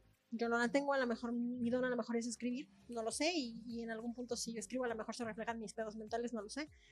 Yo no tengo el don. Las personas que pintan o que dibujan, ahorita que sacaste eso, me acordé, se me vino a la mente, yo creo que todo el mundo conoce la leyenda de Van Gogh. Claro, Van Gogh, sí, Van sí. Gogh estaba recluido en diferentes este, sanatorios, en- en francés sería el sanatorium de, de Francia, de varios países, de varias ciudades, perdón, de Francia. Y todo el mundo tiene así como super teoría de que se trababa la pintura y así, no es cierto, infórmense, o sea, él, él realmente... eh, Gogh sí tenía un problema mental, derivado de muchas, derivado de un problema de estrés, él no tenía dinero, muchas cosas. Entonces, cuando él pinta, la, la obra la que a mí más me gusta es La Noche Estrellada, y en la noche estrellada se ven unos soles amarillos. Resulta que, por ejemplo, Van Gogh eh, se descubrió muchos años después, él tenía, tomaba una medicina para la ansiedad, que no me acuerdo cómo se llama en este momento, pero esa medicina que él tomaba hacía que su visión se alterara. Así como las personas daltónicas o así, Sí. él veía manchas amarillas. Ya. Cuando él pinta la noche estrellada, que de hecho es un reflejo del cielo desde una celda de un sanatorio, Ajá. él la pinta en blanco y negro y pinta esas como espirales. Sí, sí. Que es tan característico en su Que pintura. exacto. Y esos espirales, él, hasta que sale del sanatorio y que le dan sus pinturas al lápiz, él las pinta con color y eso lo pintan amarillos. Y él le cuenta en una carta a un hermano, me parece. En una carta él cuenta que él veía esas soles, pero eran las manchas que se hacían en su visión por la droga que tomaba. Entonces, él, pero nadie, oye, le seguían dando la droga y probablemente la droga, lo que le estaban dando, le estaba haciendo algún daño mayor, pero pues el sanatorio en ese momento, en 1800 no sé qué, obviamente pues era lo que ellos sabían hacer, pero no se sabe hasta qué punto esa droga pudo haberle afectado o no. Y él sí tenía pedos de depresión y ya ven que se corta la oreja y todas las leyendas que Van Gogh, pero eh, esto, por ejemplo, en específico eso, nadie se dio cuenta así de, ay, mira lo que pinta, está bien padre, está bien Sí, surrealista. claro. Pero, oye, ¿qué estás viendo? Y él experimentaba visiones alucinógenas derivadas de una droga. Y fíjate cómo el horror de lo que viven luego los inmortaliza como los grandes Ah, artistas. sí, él murió sin ser famoso, pero... porque no era famoso. No, pero murió hoy- y una pintura de él ahorita No, vale. bueno. o sea, Acaban de subastar una nueva ah, sí, pintura me acuerdo de Van Gogh. Del Van Gogh. Del Van Gogh. Este, muy alta, en unos precios que son inimaginables. Sí, no, y sus pinturas son, son muy buenas. A mí me gusta mucho, yo creo que es mi pintor favorito, pero. Y de hecho, fíjate cómo, Eh, perdón, sí, sí, sí. No, no, o sea que esa parte de la leyenda de Van Gogh, por eso he estudiado su historia, eh, también es un problema mental y se reflejaba en sus Claro. pinturas, pero nadie le prestaba atención en esas épocas. Y ahora, aquí va un mensaje para quienes trabajan en las comisiones de derechos humanos y en los espacios de atención a público sobre temas de enfermedades y toda- todo- todo- todos los espacios gubernamentales públicos que trabajan con este tema. Básense en ellos, en estos artistas, en estas obras de arte para llevar un mensaje al público de cómo es la depresión y cómo funciona. A partir de estas obras, la gente, uno, va a tomar la atención de, estoy viendo un artista, pero no sabe la historia que tuvo detrás para llegar a ser ese artista. Acabas de dar en el clavo de algo, Ricardo, muy importante, que yo siento que, y lo viví desde la experiencia de que yo he pasado por varios psicólogos y psiquiatras, es muy deshumanizado. O sea, es- Sí. eres un número, eres un eres el paciente 2 que llegó a las 10 y te tocan 2 miligramos de esto. Bye, sígale, next. es muy complicado. Yo he batallado mucho para encontrar ese alguien que diga, a ver, a ti cómo por dónde te llego para realmente ayudarte. A lo mejor a mí sí me pueden llegar por la pintura, a lo mejor alguien por los libros, como esta parte de esta rehabilitación y toda esta Claro. Pero es muy deshumanizado en las instituciones públicas.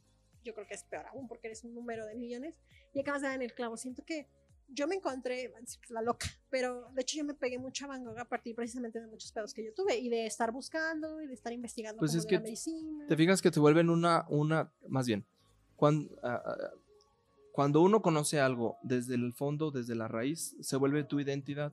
Al ser tu identidad, te sientes parte de él y al ser parte de él, sientes que esa obra te representa. Entonces, por eso muchos artistas y curadores de arte se enfocan en algunos aspectos artísticos de algunos o ciertos autores, porque a partir de ese tema, de la experiencia del autor o del artista o del curador o lo que sea, se, se conectan con las historias. Por eso tu conexión con Van Gogh, porque sabes que hay algunos detalles o puntos que pudo, pudieron haber, ambos entienden y que a partir de eso tú sabes bien. O sea, por eso creo que te sientes hasta con la autoridad moral de decir, infórmense bien antes de hablar de Van Gogh, porque no nomás es, ay, qué bonitos girasoles, y que pues no sabes lo que realmente significaba esa mancha amarilla en su historia, es parte de un medicamento, de un proceso de tal, tal, tal. Sí, sí, sí. Sí, estoy de acuerdo totalmente. Y retomando la pregunta que me hiciste, y tiene que ver con el primer comentario que hicimos Ricardo y yo, Ajá. porque les voy a contar, no sé si Ricardo se acuerde, cuando nos juntamos y estábamos hablando del libro, a Ricardo le dio un shock, donde me dijo Ricardo, es que yo no puedo creer que sus papás no hayan hecho nada, su mamá. Sí. Cuando ahí pasa una escena que ahorita vamos para allá, vamos para allá, pero pasa algo y, y le dan como ese libre albedrío y Ricardo me dice, es que su mamá debió de haber hecho bla, bla, bla, ¿no? Y eso me lo dijo Ricardo hace semanas cuando hablamos de esto. Y yo le dije, Ricardo, no, porque él es un adulto y él tiene que hacer su vida y él tiene que... No puedes ayudar a alguien que no quiere ser ayudado y tú puedes poner como las herramientas, pero al final no lo puedes encerrar. Tiene treinta y tantos años, por Sí. Dios. Yo le conté a Ricardo algo que a mí me pasó y ahorita regresando a eso, sí siento que los papás pudieron, los doctores y los papás pudieron detectar cosas antes, antes de que todo se fuera al traste, que era lo que hablábamos ahorita fuera de micros. Pero de ahí a poder hacer algo por salvarle la vida, yo siento que ya está No, no, no, claro, es a lo mejor sí, estoy, entiendo esa parte. El contexto a esto de lo que hablamos es un episodio en el que Daniel tiene un episodio ya muy fuerte, muy fuerte, eh, casi, casi es prácticamente un desquicio de locura. Luego le toman, se toma un tiempo para que pueda ingresar a un hospital psiquiátrico, se queda ahí como dos noches, al final su mamá se arrepiente y decide ir por él lo devuelve a su casa, pero le insisten mucho en que ya tuvo, más bien, después de ese episodio le insisten mucho en que por favor esté bajo vigilancia médica continua porque él está propenso a un suicidio. Entonces la mamá dice, sí, está bien, lo vamos a cuidar, pero no quiero que esté aquí, es deshumanizante, es tal cosa, es una serie de adje- de adjetivos que ella da, se lo llevan a su casa y entonces descubre que Daniel no se está medicando correctamente y que en lugar de tomarse ese descanso y ese tiempo que le pidieron tomarse en casa, decide agarrar su mochila, tomar sus cosas y se lanza a la aventura con unos amigos. Y la mamá no lo detiene. Entonces, ahí, ese es el donde yo dije, ¿cómo? Señora, no lo. Ah, ya, sí, sí, O sí. sea, te acaban de decir que está bajo. No la critico, ¿eh? No, no, no me quiero No, atrever no. a eso. O sea, no, no. Es más, no podría hacerlo. Pero en la historia, pues sí te quedas pensando. Mi mamá, cuando lee esa parte, dice, oye, ¿qué onda? O sea, yo te hubiera amarrado. ¿no? Ella Una lo- cosa así. No ella- digo que lo hubieran hecho, pero es un decir. No, Piedad se lo plantea, se plantea, está, estuvo bien. O Sí. sea, O sea, ¿cómo ¿qué, sí qué puedo decisión? hacer, no? Exacto. Pero, pero mira, volvemos a tu justificación. Cuando alguien tiene decidido algo, ¿cómo le haces efectivamente para un adulto? No. Y tiene razón, Piedad, Piedad Bonet, le doy la razón al final. Es un adulto y tiene la decisión bajo su mano de.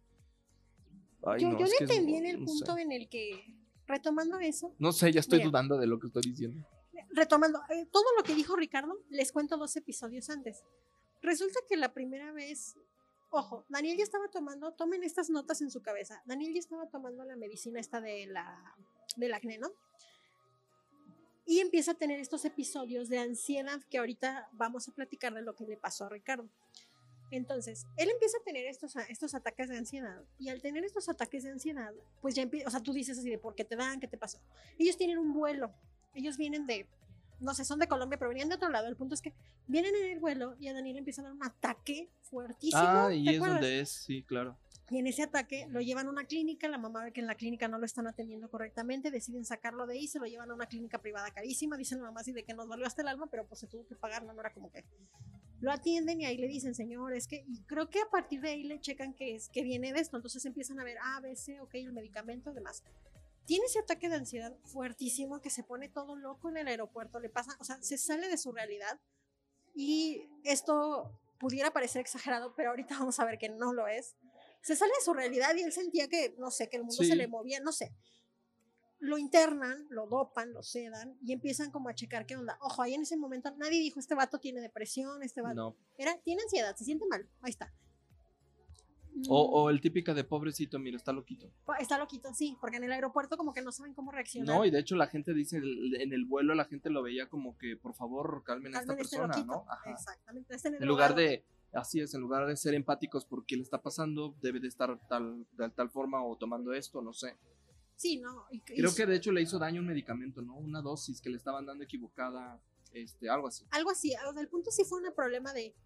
Es que hay medicamentos que tienen cuidado. Él entiendo ya tomaba el del acné y entiendo yo, o sea, entender que empieza como a tomar cosas para la ansiedad porque ya empieza a tener como estos brotes así como... Hay que, hay que decirlo, estaba tomando otros medicamentos también ya para temas ya. Ya fuertes, ¿no? Específicos, sí le pasa esto, lo internan, lo sacan y a partir de ahí pasa lo que les cuenta Ricardo, de, esto de la clínica, de que su mamá ve cómo está.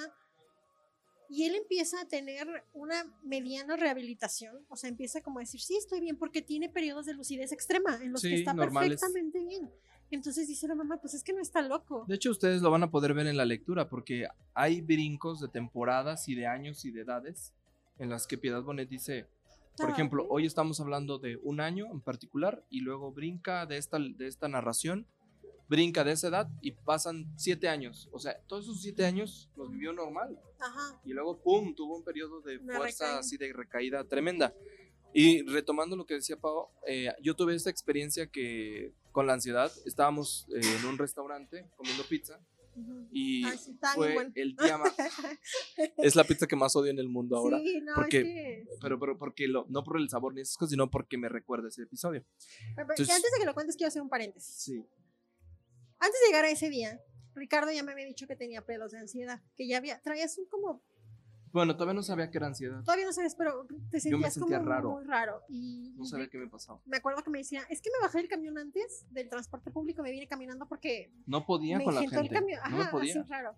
Y antes comíamos, antes de la pandemia, comíamos yo creo que juntos una vez a la semana, una vez a la quincena mínimo, para el chisme nomás. Sí, por el chisme. Nos juntamos a comer, yo quería ir a esas pizzas, siempre era como, antes era primero el alcohol y luego ya la comida, ¿no? Entonces dije, hay una chelita y así tranquilo. Sí llegamos a comer y ese fue el día en que todo se disparó, pero, quiero que, se, que sepa que ya había un mini antecedente. Sí, claro.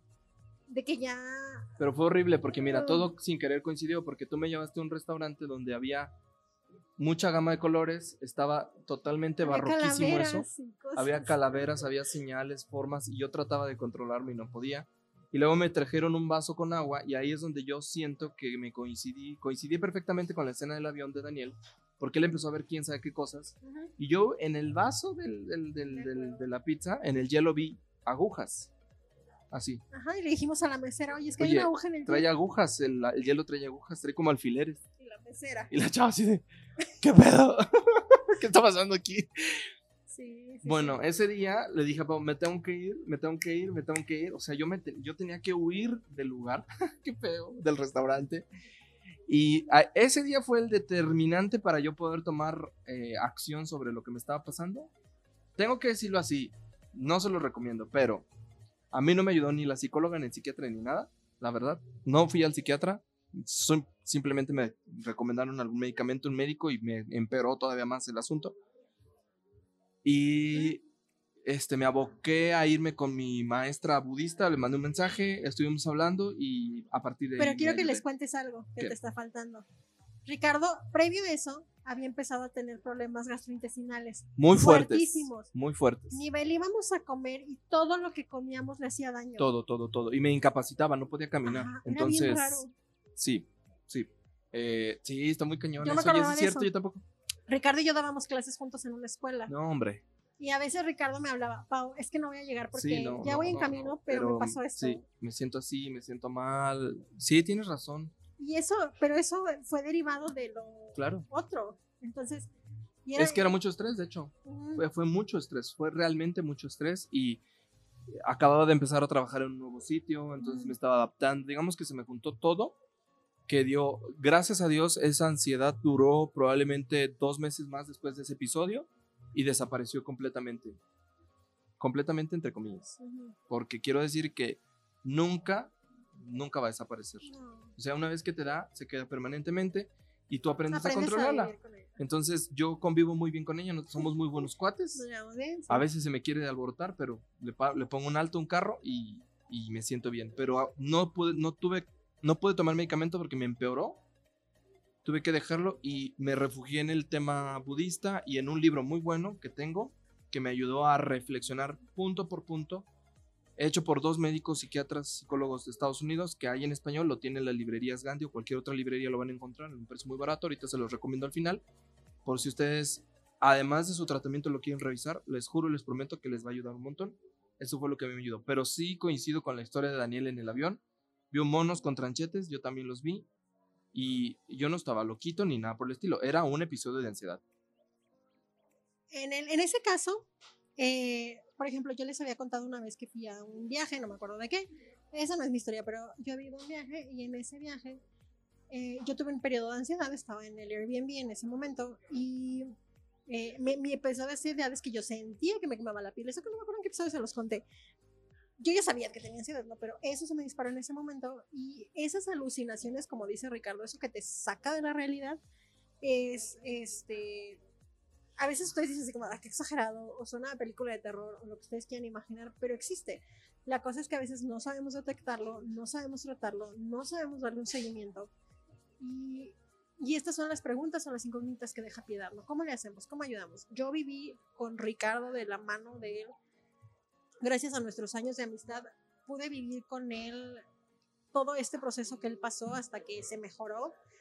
Pero, por ejemplo, nosotros dejamos de salir como a comer porque Ricardo ya no, ya no aguantaba los lugares conglomerados.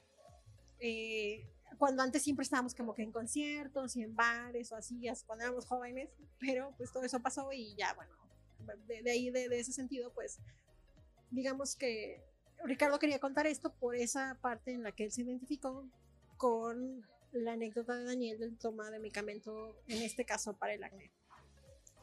Eh, por otro lado, eh, en esta parte o esta salida de la realidad de Daniel fue lo que lo llevó a él tomar esta decisión este, premeditada.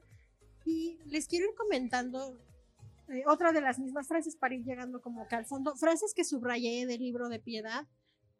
Regresando como a ese punto una vez que ya pasa, no me acuerdo si traigo más notas como del ataque de pánico, pero bueno, eh, Piedad contaba que a ella le dolía que Daniel no había muerto plácidamente en su cama, como a lo mejor duerme, como a lo mejor muere una persona que ya es mayor. No durmió adormecido por calmantes, como todos soñaríamos morir sin dolor plácidamente, sino que saltó desde el techo de un edificio de cinco pisos para ir a estrellarse sobre el as- asfalto. Eso era algo que le dolía mucho a ella. Y ella decía como en una reflexión para ella misma, pues la vida es física al final de cuentas, una vez que mueres el cuerpo es el que se va y, y el alma, ella hace como una reflexión de lo que se queda es el alma y la esencia y por eso trata de hacer este homenaje a Daniel. Eh, ella, no se, ella no se podía responder, ya vamos a llegar como a la parte de los medicamentos, ella no se podía responder. Como un chico, un chavo que tuvo amigos, que fue amado, que se enamoró, por ahí cuenta un capítulo de, de la, una novia que tuvo, que estudió, que era muy buen estudiante, que pintó, que dibujaba, que tenía hobbies, que tenía una pasión, que a veces se veía alegre, que bailaba, que salía a viajar, que recorría el mundo.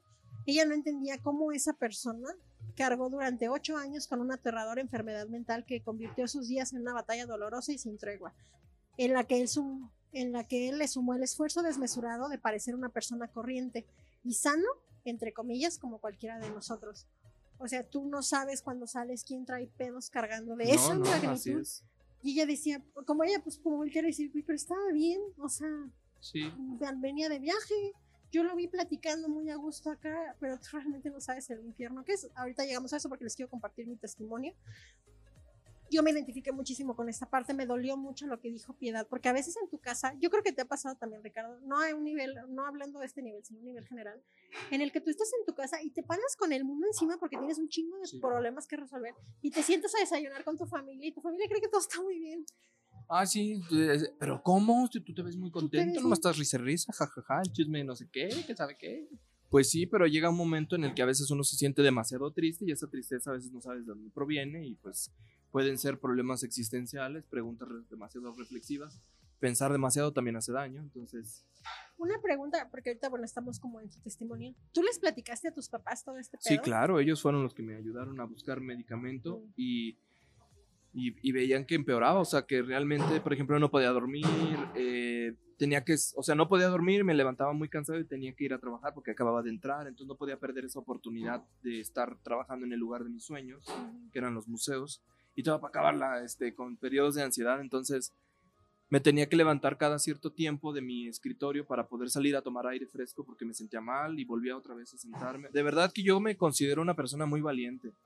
Y una cosa que sí me ayudó mucho fue que una de las psicólogas que no me ayudó, pero que me ayudó, me dijo, mira Ricardo, yo creo que tú eres una persona con una gran capacidad de autorreflexión, de autoayuda, has estudiado mucho el tema como de mm, desarrollo humano y tú solito también vas a poder ayudar. Entonces busca también la manera de autoauxiliarte y de decidir qué quieres hacer.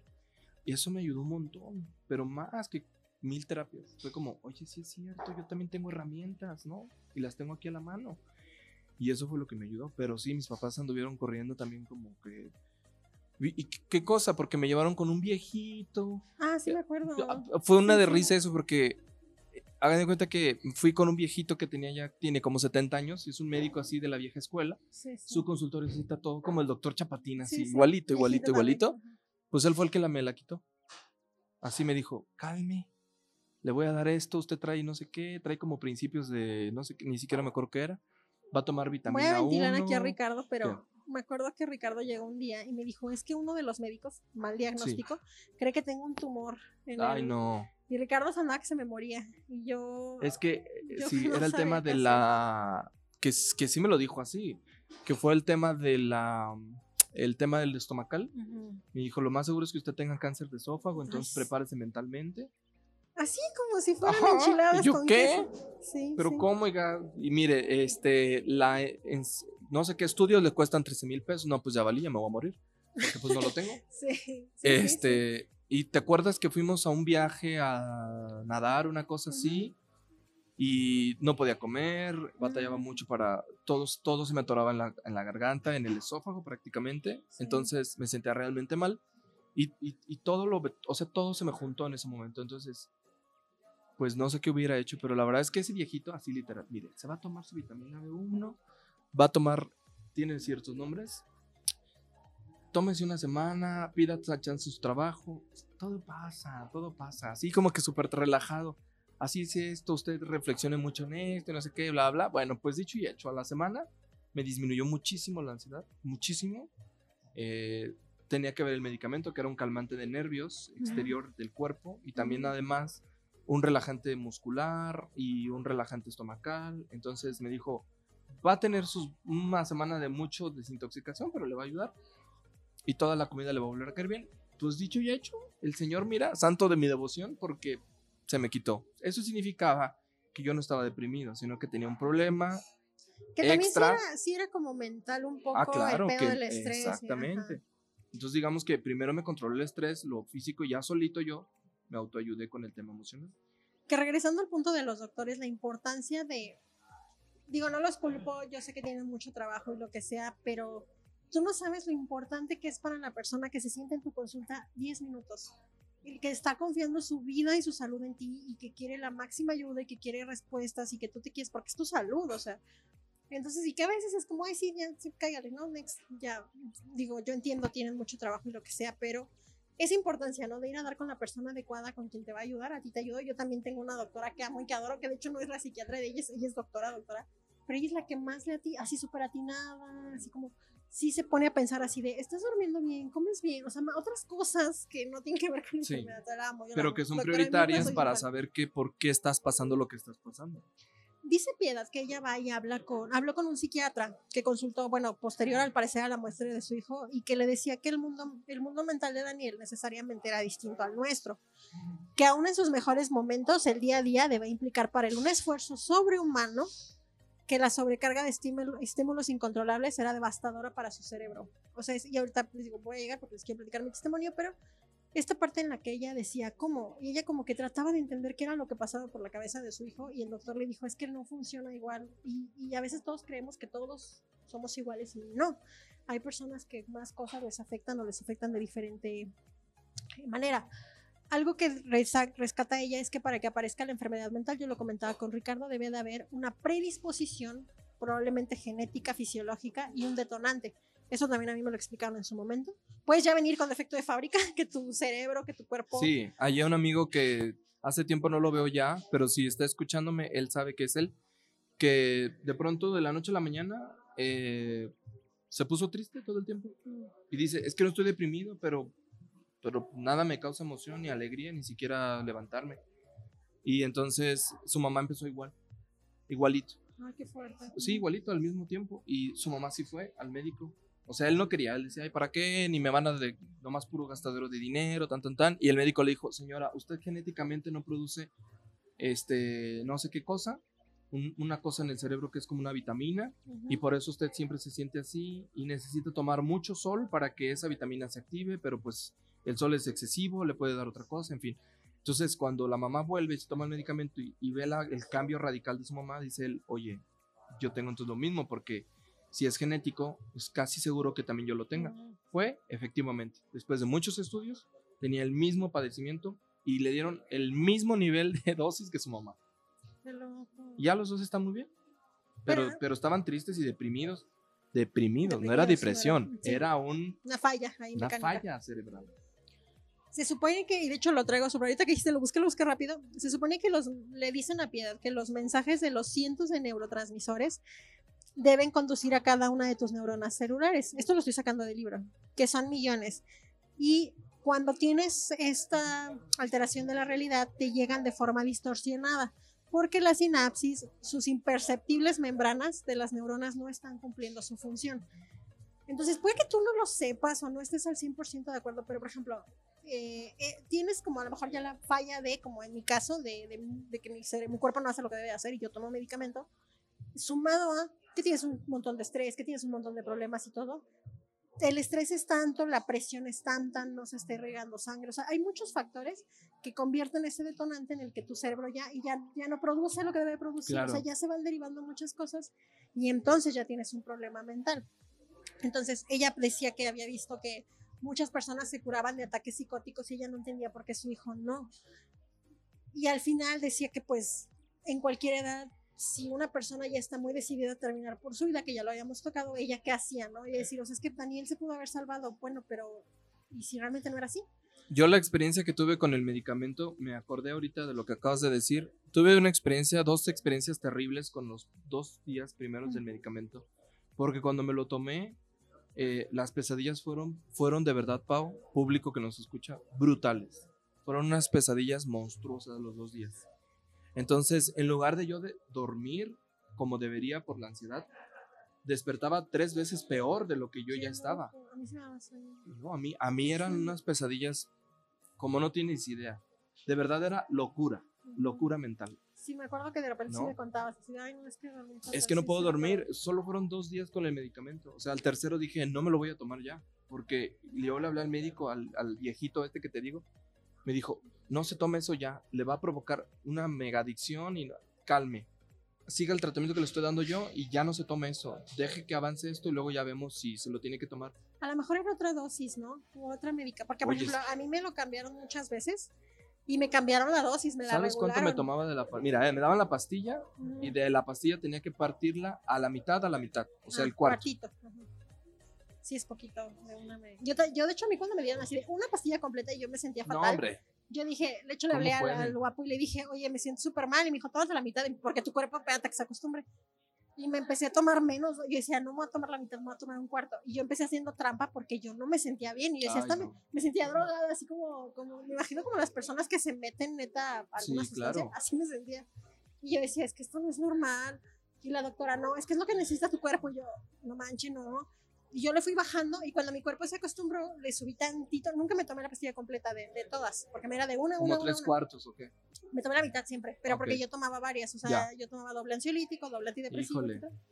Y yo decía, señora, son dos miligramos, esto es muchísimo. O sea, y yo decía, no, a ver, voy a... tan-". Y como que para que sentirme funcional, porque al final tenemos que Sí. trabajar. Tengo una nota sacada del libro que se me hizo lo más interesante hablando de lo que estamos hablando, que dice, las compañías prestadoras de salud autorizan un máximo de 30 consultas psiquiátricas individuales por paciente al año. Estamos hablando de que Piedad vive en Colombia, pero México no está muy distinto. Cada una de un máximo de 40 minutos. Esto no sirve a un paciente con una enfermedad grave que queremos sacar adelante. Se debe de acudir a consultas privadas. Entonces los parientes o el, mini- o el mismo enfermo deben de alistar su bolsillo. Cuatro sesiones de análisis de 50 minutos al mes más medicamentos equivalen en este país a un sueldo mínimo o a un sueldo mínimo y medio, 50% más de lo que gana un obrero de construcción durante un mes.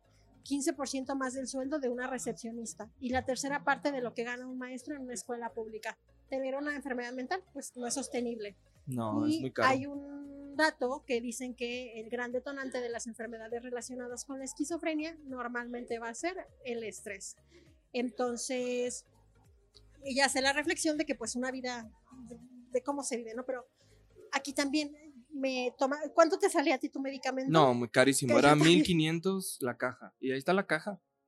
No manches, Ricardo. La primera, ahorita se los cuento, pero la primera vez que me enfermé, sin contar la consulta, nada más los análisis y el medicamento, fueron 7,500 pesos y contando. Que yo tuve que desembolsar de golpe Sí. porque me dijeron, o sea, yo cuando chequé la medicina, y esa medicina era por mes. Entonces después eran 4 mil y cacho, casi 5 mil pesos mensuales de puro medicamento. Un salario mínimo no son 5 No, mil y no, pesos al no, mes, o no sea, la haces. no. También eso hay que decirlo, por eso el sistema, el sistema mexicano de salud que está tan mal en ese tema, que hay mucha gente que tiene que recurrir a financiamientos externos para poder pagar sus tratamientos de salud mental. Por favor, es carísimo, ¿no?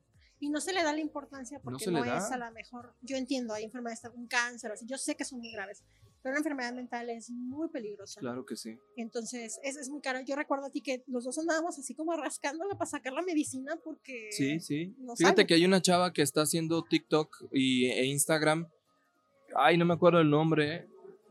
Henry, no, Henry, no sé qué. Por ahí la había visto. La entrevistaron hace poco para otro podcast de, del país. A Herly RG. Me cae mal. Pero después de haberla escuchado, ya no me cayó mal. Porque la, entrevista, la entrevistó una periodista muy seria e importante. y La invitó precisamente para hablar de un tema como no hablado, que es justo la salud mental. Y ella le preguntaba, le decía, oye, tú haces chistes machistas a partir de los cuales reflexionas con los, que, los usuarios o quienes ven el, el video. Y curiosamente le pregunta a la periodista, ¿tú qué piensas del tema, no? Sobre el tema de la ciudad mental en México, que es tan, tan, tan rara, tan extraña. Me dice, bueno, dice ella más bien, eh, yo soy psicóloga de profesión. Y curiosamente cuando decidí hacer los videos, los hice con la intención, siempre pensando de nunca afectar la salud mental de las personas, porque TikTok y todas estas redes están afectando seriamente la salud Sí. mental de las personas. Yo estaba viendo un TikTok de eso. Justo venía, estaba viendo, estaba escuchando un podcast de eso. Venía ahorita en camino. Sí, que estaban hablando del el costo de las redes sociales. De que estaban hablando de unos youtubers, de que youtubers que siguen los chavitos de ahorita, que tú dices, ay, es que tal youtuber Luisito Comunica se acaba de ir a viajar un mes por no sé dónde. Eh, mi youtuber no sé qué se acaba de comprar un carro de no sé cuántos millones. Mi youtuber se acaba de comprar un- unos tenis de 50 mil pesos. sí. Y que entras con esta crisis de, entonces yo qué estoy haciendo de mi vida. Y yo, ¿por qué no? O sea, De, de- de- de que no vales la pena, de que no vales nada. y el- estos youtubers decían, ah, sí, es que seguramente estas personas no te cuentan a lo mejor que ellos también tienen enfermedades, se pelean con sus novias.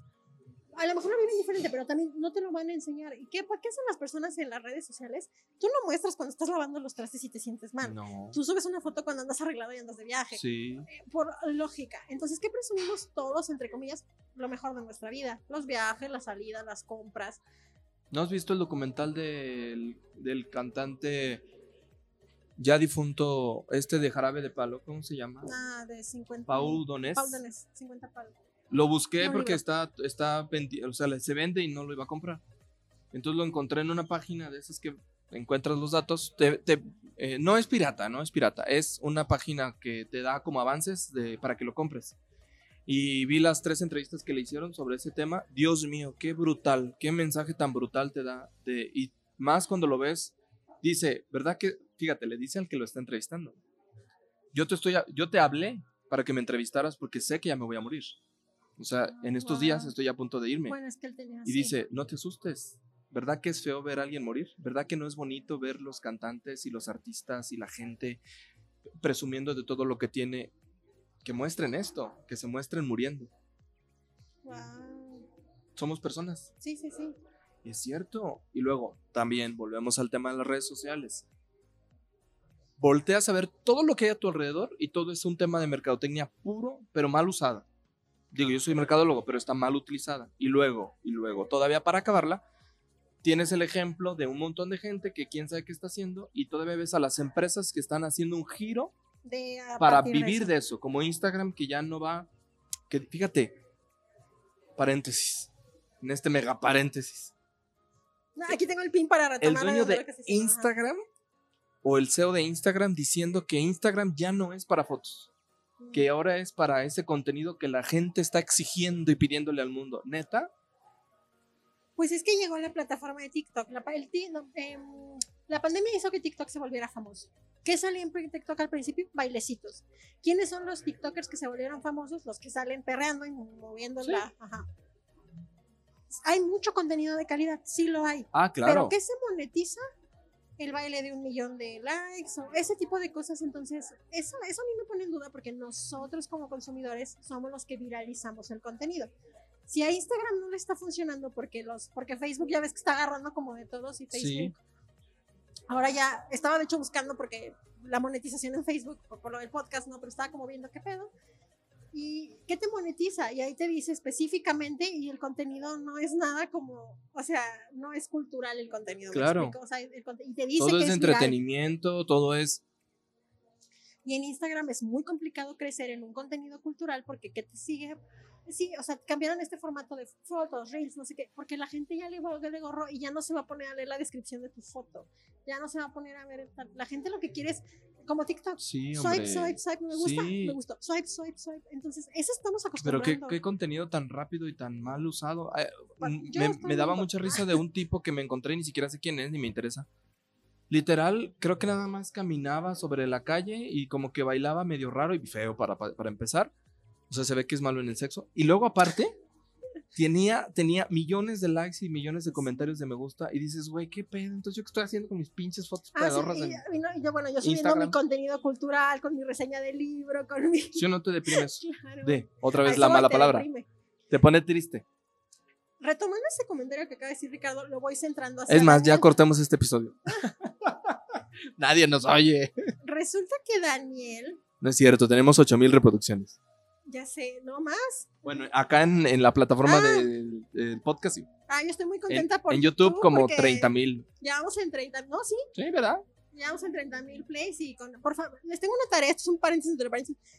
Vean otro video aparte del Day no, Ya, favor. apláquense, ya, ya. Tuvo chido ese, pero hay otros no. Es que de hecho ese es el que menos me gusta de todos y es el más escuchado. Ay, escuchen la cuarta temporada, por favor, en YouTube, hagan un favor. Si me quieren y están escuchando esto, busquen un libro, una historia, cuarta temporada, vean esos, por favor, ya no vean It Pray. Pero bueno, resulta que Daniel era un pintor. Voy a retomar a partir de lo que dijo Ricardo de esta falsa realidad de que todos tienen éxito menos uno. Daniel empieza a ver que él le gustó mucho su carrera, pero no se siente que vaya a ser una persona exitosa en ella. Decide estudiar una maestría, se siente ya, pero esto ya trae a pedos. Habla con su mamá y su mamá lo apoya. Y es es esas mamás que le dicen, hijo, si tú te quieres dedicar al arte, dedícate al arte, o sea, estudiale. Y le ayudan a conseguir como esta onda de la maestría. Pero Daniel ya no estaba, empieza la maestría y de hecho sí se cuenta que se va a la maestría, pero se siente mal porque no siente que sea como, no le llena. Y él se frustra porque siente que de la maestría en arte no va a hacer nada. Entonces empieza a ver esta falsa realidad en la que sus amigos, la exnovia y todo el mundo es exitoso al parecer. Y él, a pesar de tener una posición económica medianamente buena y el apoyo de sus papás, se siente como en esta frustración. Y él lo, lo, Piedad lo comenta en algún punto, nada más que no me acuerdo en qué parte. De hecho, sí lo dice, ajá. De este mundo que es así, que De hecho, que marca incluso Daniel la idea de yo artista, o sea, esto le llaman arte. Mira, yo ahí tengo una opinión en particular que a mí me ha pasado en mi experiencia. Cuando yo pienso de más sobre la naturaleza humana y la raíz de lo humano, de verdad siento que nada vale la pena. ¿eh? Ah, sí, yo también. Yo o sea, cuando tú estás en el sentido de, ¿y por qué lo humano es como es? ¿Por qué será todo mundo así? O sea, ahí es donde siento que, y lo he dicho a veces con algunas personas, pensar de más también hace daño. Porque en el punto es, es que las cosas a veces son así, no las podemos cambiar. O sea, ¿de qué me sirve a mí quebrarme la cabeza con pensar si la humanidad es buena, porque es mala, porque es así, porque... No, y retomo el comentario del podcast que venía escuchando, de, de, Roberto Martínez, donde ellos decían como que malamente cometemos el error de que tú te metes a lo mejor a Instagram, a Facebook, ¿no? Pero bueno, a mí me caga Facebook, no me gusta Facebook. Me meto a Facebook, todos son felices, todos andan en la playa, todos tienen relaciones perfectas en Facebook. Y, esta, y es imperante que te vas a sentir mal porque a lo mejor en ese momento tu vida no es así. ¿Qué pasa si te está yendo mal en la chamba y tú te metes? Ay, fulano lo acaban de ascender, fulana se casó, fulano no sé qué. Y tú no estás en ese proceso de tu vida en ese momento, te sientes mal. Y las redes alimentan esa, esa parte, ¿no? Entonces, ese sentimiento de comparación es inherente a nosotros y ese sentimiento de que, ay, es que a lo mejor a ti te está yendo mejor que a mí ahorita y a fulano, híjole, fíjate que y a lo mejor fulano no, pero fulano nos está mostrando esa cara. Claro. Entonces... No te muestra su día a día en chanclas y sin maquillaje. Y... Pues no. Pero esa, esa sensación que llevó a Daniel a sentirse fracasado fue lo que lo llevó a... Esta sensación de fracaso fue lo que lo llevó a, esto. Encontré algo como muy importante que decía, no sé si yo creo que sí lo leíste, que hay un autor, creo que se llama Améry, que en vez de fracaso utilizaba la palabra eh, las voy a deletrear porque es francés, sería échec, con, con acento al inicio. Es un término francés que, que parecía como mucho más preciso. Nos dice que la persona que se suicida, una vez que una persona ya se suicida o está por suicidarse, mira hacia atrás, hace un balance de su vida, ve su pasado como algo infame, te ves en el fracaso, sumas todos los fracasos de esta existencia que tuviste y ese sentimiento de decir, esto no vale para pura, ese es el, lo que sería el check con acento en Ándale. Entonces, que eso, mm, esto los remonta a este escritor, con piedad lo saca de alguien más, como esta parte en la que una vez que tú ya decidiste suicidarte es porque, no es porque es ahorita, es porque es la suma de todo lo que vienes arrastrando hay una, un Sí, hay, hay, hay, una, sí, hay un contexto muy importante, ¿no? Coincido con Y fíjate que yo viendo eso y, y retomándolo, si yo volteara hacia atrás a ver eso, yo diría, no, yo al contrario, he vivido mucho, he vivido lo suficiente. Si este fuera el momento, diría, ay, sí, muchas gracias. Fue lo que yo le decía el episodio pasado. O sea, yo siento que, digo, me hay cosas que me faltan por hacer, pero siento que he tenido una vida medianamente, a pesar de todos mis pedos, medianamente buena. O sea, he tenido muchas oportunidades. Ya puedo morir en paz. Pero si estás en el, porque yo creo que te ha pasado, a mí me ha pasado, Ricardo, está en el momento de sombra, porque también lo hablas, en el momento de mayor sombra en el que si sumas a veces y todo lo que está pasando, te sientes mal y sientes que ya no vale la pena. Claro. Y si ese sentimiento no lo combates, no lo haces así de, shu, hazte para allá, eso es muy peligroso. Esa parte oscura, y por aquí habla así como ese tono de oscuridad, eso es lo que a mí se me hace muy peligroso. Cierto. Yo creo que todos ustedes quienes nos están escuchando, yo creo que alguna vez se han sentado en su casa y se han sentido que se les acaba el mundo. Y salir de ese hoyo, eso es como lo complicado. Eh, y pues Piedad tiene una reflexión al final del libro, tiene como otras, pero dice que ningún amor es útil, ningún amor es útil para aquel que ha decidido matarse. En el momento definitivo, el, suicidia, el suicida solo debe pensar en sí mismo para no perder la fuerza de cometer el acto de suicidarse. Esa es la reflexión que tiene Piedad al final. Y como diciendo, yo pude querer mucho a mi hijo, pero, pero, exactamente.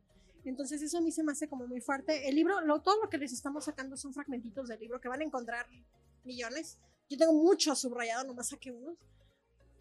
Pero a mí se me hizo muy interesante encontrarme con Ricardo en el punto en el que él se identificó con una parte y yo me identifiqué con otra. Richard les trae unas, unas cosas del libro. Antes de que cuente, les quiero contar mi testimonio Ah, y sí, a claro. partir de ahí que Ricardo nos diga cómo se ayudó él y lo que encontró del libro, porque a mí se me hace extremadamente interesante. Y bueno, yo también por ahí les traigo al final un dato de cómo las personas podemos pedir ayuda. Esta lo traje a manera de notas para que no se me olvidara nada y lo quiero ir comentando con, con Ricardo. Estas son mis reflexiones sobre lo que yo encontré en el libro. Ricardo ya les contó lo de la ansiedad y yo saqué datos de que, que no se te olvide comentar esto porque les digo, yo lo viví con, con Ricardo.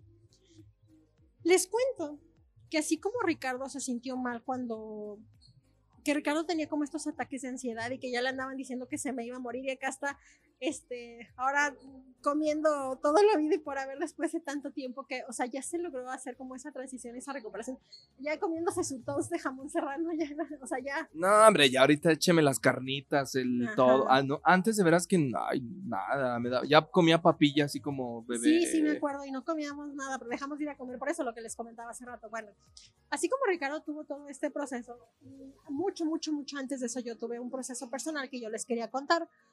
En mi caso, lo que detonó mis idas al psicólogo sí fue, lo saco de las reflexiones del libro, sí fue una un episodio de estrés muy fuerte por varios aspectos de mi vida. Entonces, en ese momento en el que me pasó a mí, que ha de haber sido como un 2017, quizás 2018, no estoy segura, o sea, tengo como un blur en los años, no, no me puse a checar las recetas, pero bueno, debió de haber sido por esa época. Y véanme en qué año estoy ahorita. Eh, yo solamente no, o sea, no era como la luchar con la situación del estrés, sino contra la situación personal. Y me identificaba mucho con Daniel y en esta parte en la de que tú tratas de aparentar que estás bien. Yo tenía que seguir yendo a dar clase, yo tenía que ir siguiendo a trabajar, pero tenía como este problema retomo, lo traigo a manera de notas, pero les quiero dando esas notas y retomo comentarios que dijo Ricardo. Yo anoté aquí que está padre ir al psicólogo o al psiquiatra en mi caso, pero a veces no te sirve para nada. Perdón, pero no te sirve. Y a veces ir una vez a la semana o al mes, la neta no te ayuda. Porque la, la lucha siempre va a ser contra uno mismo todos los días al momento que abres los ojos y te tienes que levantar de la cama. Y ese momento en el que no tienes ganas de vivir la vida es cuando tú luchas contra ese sentimiento y te paras. El psicólogo no está contigo en ese momento. Y puede que vayas, porque a mí me ha tocado ir con los psicólogos así de, sí, sí, qué padre, ¿no? O sea, como que, ah, muy bien, este, nos vemos la próxima semana. Este, por ejemplo, a mí me recomendaban cosas que yo pues no hacía. Por ejemplo, no sé, escribir tal o hacer que en ese momento a mí no me servían. Y tuve que cambiar de doctor hasta que encontrara a alguien con quien yo me sintiera en confianza y pudiera abrirme y esa persona me pudiera medicar o diagnosticar correctamente. Entonces coincido con eso con Ricardo. Eh, les quiero contar y derivado de eso, cómo está. Resulta que, y esto es para que si ustedes se encuentran, ojo, yo les estoy contando desde mi experiencia y si ustedes se encuentran en algo de eso puedan detectar algún patrón y digan, oye, yo creo que ya se los había platicado. Y se lo contaba ahorita Ricardo fuera de micrófonos. Cuando yo paso por todo este periodo, antes de darme medicación, a mí no me medicaron luego, luego. Eh, yo llegué a la clínica, me vieron con X episodio de ansiedad, de lo que sea, me calmaron, demás. Y yo traía eh, niveles de, o sea, la presión muy alta, que es muy mala, que porque te puede dar un infarto, etcétera, muchas cosas. El punto es que me mandan a hacer estudios. Me sacan sangre y me sacan. Me, me acuerdo que me checaron la sangre, los triglicéridos, mil cosas del cuerpo. De verdad, o sea, yo me pasé, no sé, tres, cuatro horas ahí en el muroso laboratorio porque me tenían que hacer esperar. Porque el psiquiatra, yo no lo sabía, bueno, ya me habían canalizado con el psiquiatra porque dijeron, sí necesitas medicación fuerte para la ansiedad. Y estos exámenes me indicaron a mí, a grosso modo, no se los voy a dar con tecnicismos porque no soy doctora, que mi cuerpo, bueno, nuestro cuerpo tiene que producir serotonina, dopamina, adrenalina y muchas cinas. Y eso, el, el aumento de el tener estas cosas en unos niveles adecuados te hace tener una sensación de bienestar, de relajación y de positivismo. Te sientes bien, por eso cuando comes te sientes bien, por eso cuando cuchiplanchas te sientes bien, por eso, o sea, son esas sensaciones. Bueno, si tus niveles de esas cosas son súper bajos, normalmente se van a relacionar con sensaciones de tristeza, de desánimo, que con los detonantes adecuados te pueden llevar a la depresión. ¿Qué pasa? Personalmente, cuando a mí me checan y, quiero hablar como de la palabra depresión, de lo que íbamos a platicar ahorita, yo no entendía por qué me sentía de la manera en que me sentía. Ok, sí tengo mucho estrés, pero eso no justifica que yo me sienta triste todo el tiempo.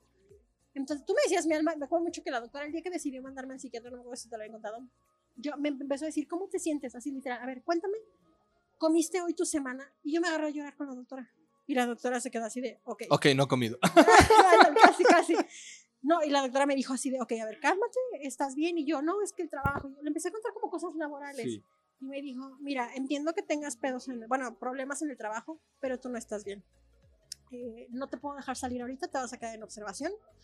Y le voy a hablar a un médico, este, no le hablaron al psicólogo, le hablaron directamente al psiquiatra. Y me dijo, ahorita yo no te puedo dejar salir en el estado en el que estás. Y yo, ¿cómo? Y yo así como de, "Guau, guau, guau, what Eh, the ¿Por fuck?". dónde, ¿De dónde dice que está la salida? Sí, o sea, correr? yo empecé como que dije, no, espérate. Y yo para esto yo iba acompañada de, o sea, no, no de mi familiar, sino de una amiga. Bueno, después de que me hacen quedarme, eh, me hacen tener, me sacan los estudios que les digo un montón. A partir de ahí, después de un diagnóstico, esto le estoy contando periodo de uno o dos días, me dan una, me indican cómo debo de empezar a alimentarme diferente, qué tipo de ejercicios tengo que hacer, cómo tengo que bajar mis niveles de estrés, dormir más, etcétera. Y el, ya me, para esto me dan así el kilo de medicinas. Si me stalkean en mi Instagram, ahí está la foto de toda la cantidad de medicinas. Me hacen comprar un aparato para yo estarme midiendo la presión y varias cosas porque yo tenía que cuidar ciertos niveles. Bueno, resulta que ah, lo típico, ¿no? Así de tome agua, aliméntese bien y demás. Aquí, eh, todo este monitoreo que yo tenía que hacer, también me hacen mm, dar de alta como a alguien o yo avisar que iba a estar con alguien que ese alguien era un contacto, porque yo vivía sola, como en algún momento les comenté, en ese momento vivía absolutamente sola, no tenía, no vivía con mi mamá, no tenía roomie, no nada, y la doctora en ese momento me sugiere irme a casa de mi, de mi mamá, y yo le dije que no quería. Mi mamá, de hecho, de este proceso se sabe el 10%, mi mamá nunca supo lo que yo pasé, después sí se enteró cuando me vio como con el medicamento y así, o sea, sí, pero pasó tiempo, yo no le dije en ese momento para no asustarla, y me hacen como, les digo, como poner a un amigo en este momento que era como un amigo guía, se puede decir, que con quien la doctora se pudiera comunicar y yo también en caso de que me pasara, yo así de señora, no me voy a matar, se lo juro. Pero en ese momento, obviamente, creo que el hospital actuó bien porque temía por mi vida, entonces creo que todo ok. Entonces, bueno, la doctora me anexan como a una, bueno, me ponen como, me anexan, soy muy bueno, no, no, eso no. Sí, Señor, yo dije, no, no. la anexaron. No, no, no, nada más me han dejado en el hospital dos veces, pero esa vez no. Bueno, eh, me ponen como que alguien con quien yo puedo estar hablando por WhatsApp, habla conmigo, me mandan a terapia, vas a tener que venir tantos días a la semana, todo ese tipo de cosas, ¿no? Entonces me hacen estudios de sangre, neurológicos, consultas, medicamentos, etc. Resulta que me dan un diagnóstico de un trastorno de ansiedad crónico, este, me dan un diagnóstico de depresión, me dicen en qué grado estoy, en qué momento es peligroso para mí, para mis seres queridos y todas esas cosas. Eh, yo tenía estos niveles en los que yo normalmente tenía eh, mi cuerpo, yo entendí, en ese momento cuando me explicaron, yo entendí que mi cuerpo no estaba funcionando bien. O sea, sí dependía de mí, o sea, de como de mi estado de ánimo y lo que me estaba pasando, pero a diferencia de yo no entendía lo que me estaba pasando, mi cuerpo no estaba haciendo lo que tenía que hacer. Cuando uno come, yo les he explicado eso, tomas vitaminas y tomas el cafecito y tu cuerpo va absorbiendo lo que necesita y tú te levantas y dices, ay, me siento bien. ¿Qué pasaba? Hay personas que se levantan y que tú dices, ay, buenos días, tengo sueño, déjame meto a bañar, etcétera. Sonríes, te metes a WhatsApp. Cuando empiezas a pasar como por ese periodo, y se lo estoy contando desde mi experiencia, a mí me pasaba una sensación muy diferente. A mí me pasaba una sensación de no querer despertar, o sea, yo despertaba, abría los ojos y realmente no quería levantarme de la cama, a pesar de que tenía que ir a trabajar. Lloraba mucho, lloraba sin mucha razón. Podía estar así un día, en- así sentada comiendo y me agarraba a llorar. No había una razón aparente para eso. Sí me decían así como de, ¿por qué te sientes mal? Pues no sé, o sea, sé que tenía muchos problemas, pero no sabía qué problema achacarle eso no tenía hambre, eso fue algo que personalmente a mí me pasó. Entonces, de repente me empiezan a dar un medicamento para que me dé hambre y que yo tenga que comer. Y pasa algo muy curioso a mí, que de hecho me hicieron estudios porque también pensaban que tenía como, me dijeron, no, es que tienes cáncer o una cosa por el estilo, porque estaba muy así, porque yo empecé a comer mucho y en vez de subir empecé a bajar de peso, que fue cuando tuve una pérdida de peso más grande. Entonces, yo comía normal y yo es que estoy comiendo lo que me están pidiendo. Y yo, por ejemplo, a mí no me gusta el azúcar, me obligaban a comer cosas con azúcar y cosas así. Entonces, la doctora se empezó a asustar y me dijo, ¿sabes qué? Tienes tiroides. ¿Me mandan a hacer estudios de eso? No, es que no tienes tiroides. Vamos a hacer un estudio en el estómago porque no es posible que tu estómago no esté absorbiendo lo que debe y no es normal que estés bajando de peso si estás comiendo. Total que eh, mi, mi hambre era muy variable. Yo podía pasar, se los puedo jurar, llegué a pasar fácil unos dos días sin comer nada, absolutamente nada, y no me daba hambre. y luego ya de repente tenía mucha hambre y comía, pero dejaba de comer otros dos días y luego, bueno, ya me pusieron a régimen. Eso a mí me pasó. Entonces, cada que yo iba me checaban y empecé a bajar de peso, pero le estoy diciendo que si una persona con dieta baja dos kilos en una semana, yo bajé, creo que en una semana creo que bajé seis o siete. Entonces, estaban todos muy espantados. No, no encontraban qué tenía. Me daban ataques de ansiedad sin ninguna razón. Ya les platico, Ricardo, cómo es eso. Yo temblaba mucho, me empezó a dar como temblorina.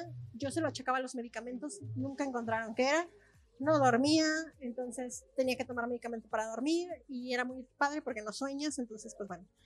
Y con todo esto que les estoy sumando, yo me tenía que levantar a las 5 de la mañana para entrar a dar clases a 6 y media de la mañana y llegar con mis alumnos y decir que todo es feliz y que la vida es bien padre y darles clase y salir y llegar con, en la tarde a comer a casa de mi mamá y cómo estás y hablar con las personas y todo, pero yo por dentro, bueno, estaba que me moría esto lo viví, pocas personas lo vivieron conmigo, entonces eso fue lo que a mí personalmente me pasó.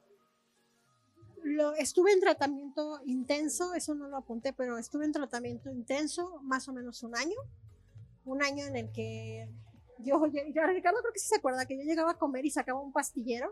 Sí. Y era así Lunes, martes, miércoles, jueves, viernes, casi casi como el rosario, pero en pastillas. Pero en pastillas y tomaba... Haga usted de cuenta, sí. Yo creo que en promedio, en promedio tomaba unas 25 pastillas al día, quizás, que es muchísimo. Me tardé mucho en que mi cuerpo se acostumbrara a la curva del medicamento, ya les dije, me sentía drogada y demás. Este proceso yo lo viví separado de mi familia. Una o dos amigos supieron qué me estaba pasando realmente. Luego un poquito más adelante ya le conté a Ricardo, pero ya cuando estaba un poquito mejor, toda esta onda de váyase a la clínica, vaya con el psiquiatra, regrese con la doctora, vete a sacar sangre otra vez, duró un año todo el proceso, hasta que poco a poco me fueron bajando a mí las dosis. Pero el dato más importante de todos, a mí la doctora me dijo, si tú no te quieres recuperar, tú no te vas a recuperar. O sea, esto es de voluntad, niña, y yo necesito que tú, pues ahora sí que sí, pues le eches ganas porque es tu cuerpo y no te puedes dejar morir si no quieres, ¿no? O sea, yo ya me ponía así como mil reflexiones, y es que tu trabajo, y es que y ya les había contado eso de que me decía, te está saliendo más cara porque trabajas un chorro, necesitas bajarle al ritmo de trabajo, mil cosas, mil, mil cosas. La terapia fueron muchas cosas. Yo empecé como a sobrevivir, esa es la verdad, hasta que, pues poco a poco empecé como a cambiar mi ritmo de vida, me empecé a relajar. Fue una temporada de en que empecé a salir más. Ya cuando me empezaron a dar de alta, yo empecé a sacar a Ricardo para ir a tomar en las noches. Pero era una necesidad mía Mezcalitos. Mezcalitos, sí, claro. Era una necesidad mía de encontrar como una razón de vivir, literal. Ya no me llenaba el trabajo, ya no me llenaban las cosas.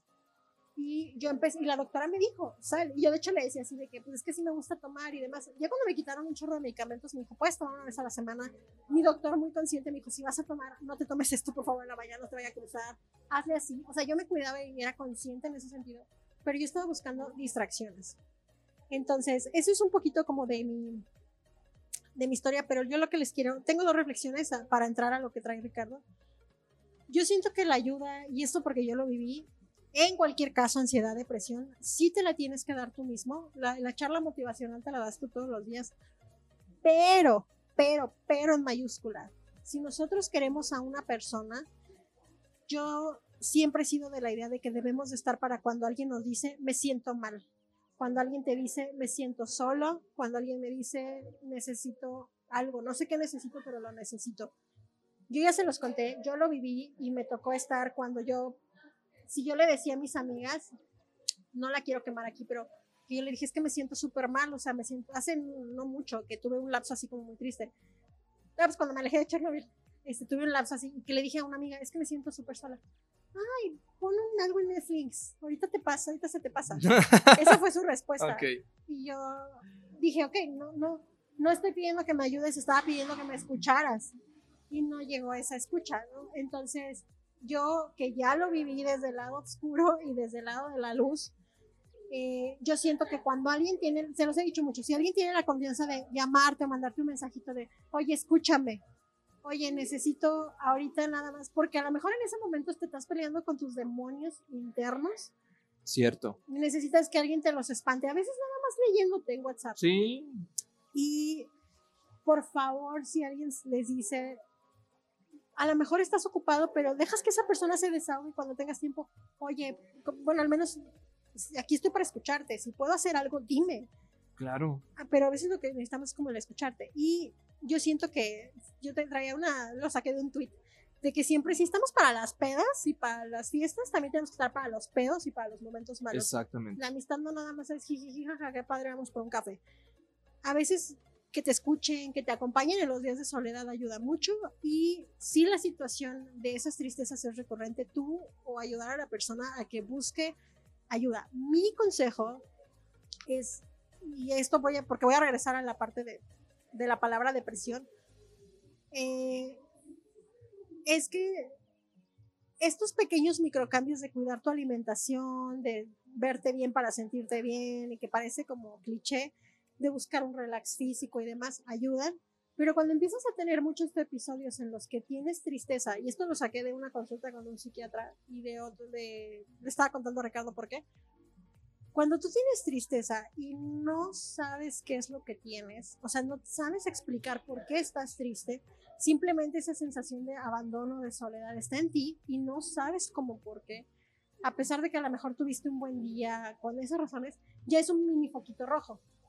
Entonces, si yo con Ricardo voy y en una semana cuatro veces le digo, Ricardo, me siento súper mal, a lo mejor ya Ricardo, en ese sentido Ricardo diría, ¿sabes qué, mija? Ya no es bien". normal, ya Vamos algo está pasando. Exacto. Y a partir de ahí, mi sugerencia es buscar una ayuda médica con un doctor, no necesariamente un psicólogo, médica, esa sería mi sugerencia, para que ese médico, a lo mejor en este caso, vea si tu cuerpo está funcionando correctamente, esperemos sea un médico atinado, que ya te canalice, psicólogo, psiquiatra. Está bien si tú quieres ir con un psicólogo de primer momento, pero a veces llegas y te dice, háblame de ti, no sabes qué decirle Claro. ir con un psicólogo para los que han ido normalmente te dice, bueno, cuéntame, ¿qué te trae aquí? Pues no sé, güey. o Mire, sea, ¿cómo le explico? Exacto. Entonces es muy complicado. Ya cuando llegas al psiquiatra es otro pedo, pero eso es muy complicado. Y ya una vez que tienes eso, ya depende de ti que te eches ganas si quieres salir o no. Yo le contaba a Ricardo, vamos a hablar del término depresión y a partir de ahí nos quiero que saquemos lo que fue lo último. Eh, yo creo, y lo comentaba con Ricardo, que el término depresión está mal utilizado. Dicen los doctores, yo no soy experta, yo Paula no soy médico, lo hablo desde lo que viví y desde lo que me han dicho los doctores y de lo que investigué. Es la parte de que lo, lo que les decía, cuando estás triste y no sabes por qué. Si tú dices, ay, es que me peleé con mi novio, estás triste, no estás deprimido, estás triste. Cuando no entiendes este origen de tu tristeza por una situación en específico, es probable que ya haya una situación de depresión. Esto, hay una predisposición y un detonante, como ya lo dijimos. Normalmente el estrés es el detonante de muchas causas. Entonces hay que buscar esos liberadores de estrés. A partir de eso, lo comenté con Ricardo y Ricardo me decía, yo también estoy de acuerdo en que el de- término depresión está usado a la ligera, porque ya no le damos la importancia Sobreexplotado. sobreexplotado. Ya todo el mundo está deprimido por todo. Y la realidad es que no. Sí te creo que todo el mundo tenga niveles de estrés alto, que tenga presión alta, pero ya la depresión no.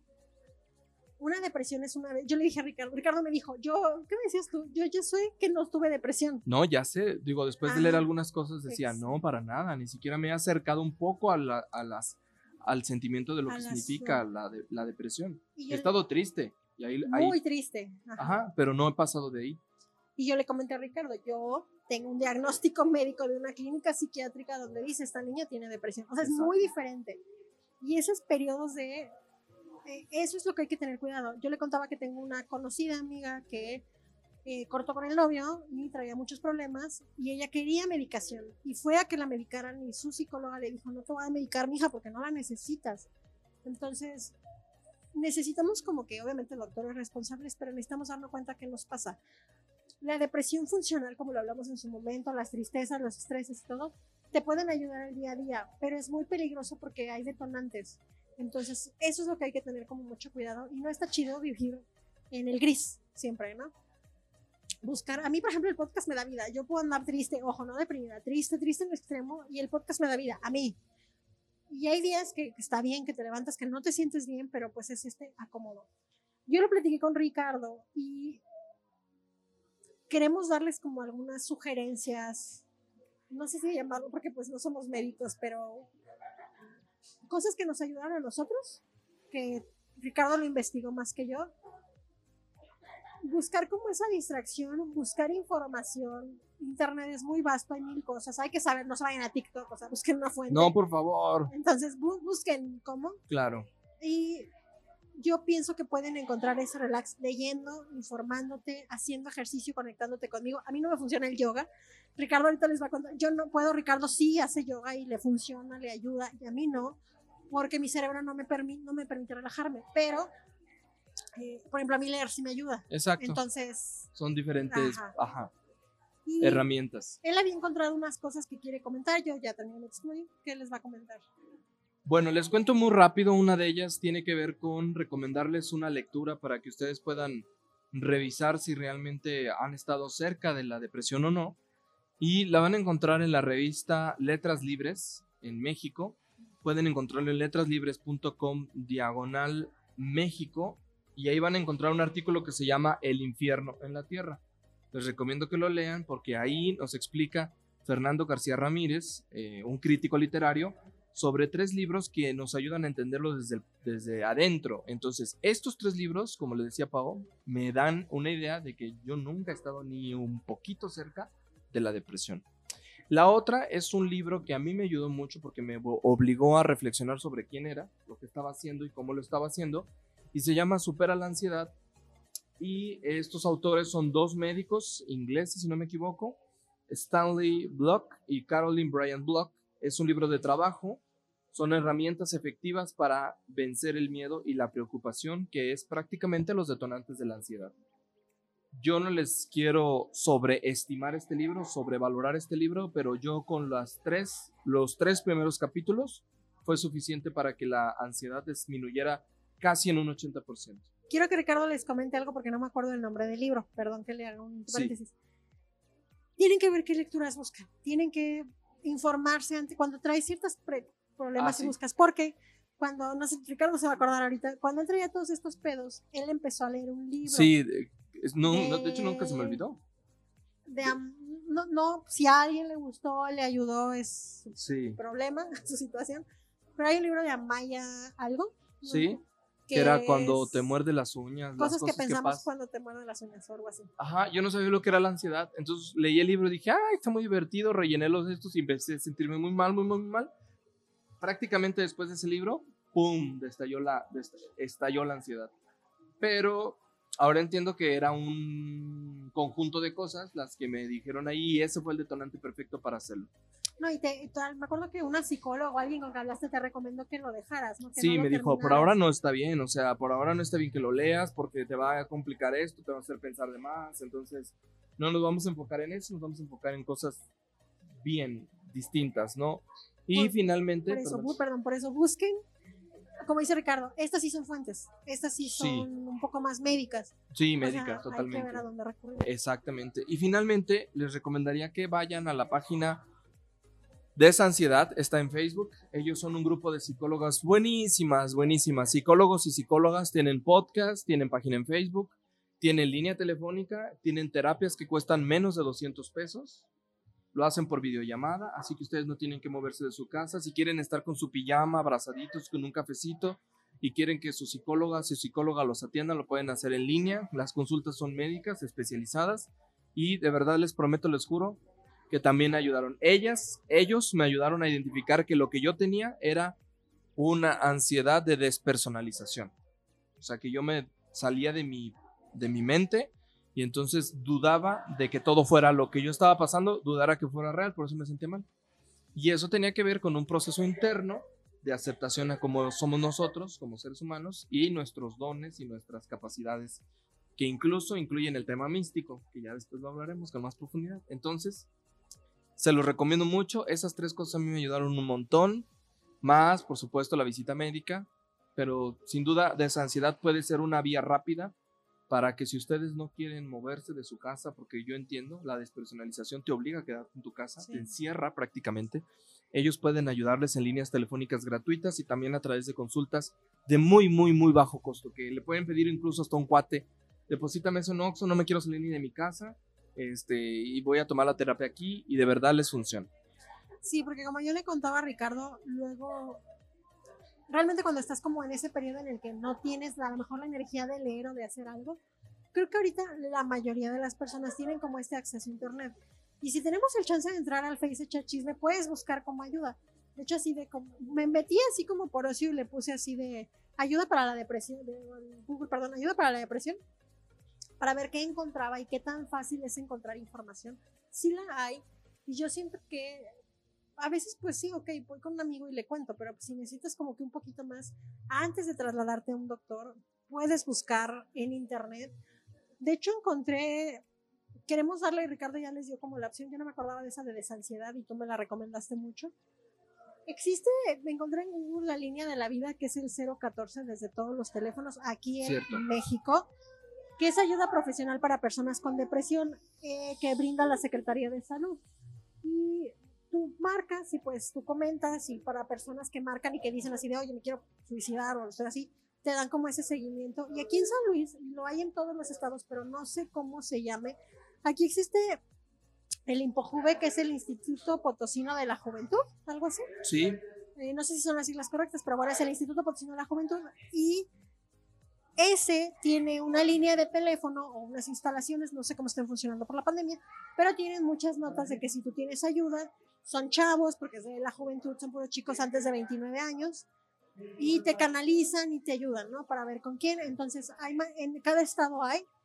Incluso hay ayuda en otros países. Encontré una página de España que la primera consulta te la dan gratis ya. encontré como mucha información, entonces siento que a veces decir, bueno, por no dejar, no me siento bien, déjame marco, déjame escribo, y a lo mejor por aquí, les digo, en mi caso creo que yo fui porque traía pedos de estrés, porque me sentía mal y como que ansiosa y así. Yo nunca pensé que tuviera un diagnóstico diferente. Yo creo que si no, o sea, si no hubiera ido, no me hubiera dado cuenta, ¿sabes? Pero Sí. esa es la importancia de... Hay que darle el vistazo como una enfermedad más, que no hay que dejarlo pasar. También quería recomendarles el instituto budadharma.org. Esta es el- la escuela, o la- sí, la escuela donde estoy aprendiendo budismo.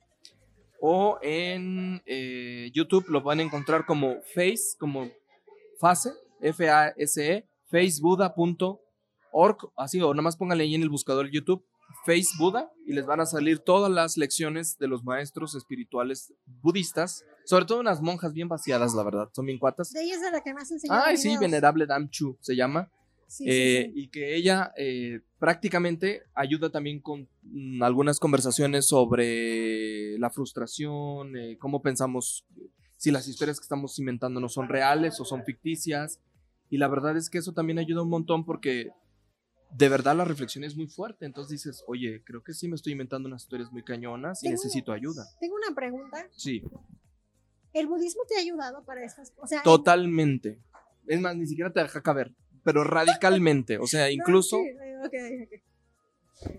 como filosofía, porque realmente muchos dicen que es una religión, pero no le veo como por dónde. Para mí es una filosofía, Una yo soy católico. Sí. Ah, es que esa era mi pregunta. Yo sé que tú eres muy religioso, Sí. pero eres muy creyente del budismo. sí. Entonces, ¿cómo? ¿Cómo? ¿Cómo? No, más bien fíjate que hasta fue al contrario, porque me ayudó a, a- a, mm, me ayudó todavía más a entender lo que significa la fe. Entonces, pero esto es hablando del mundo católico para mí.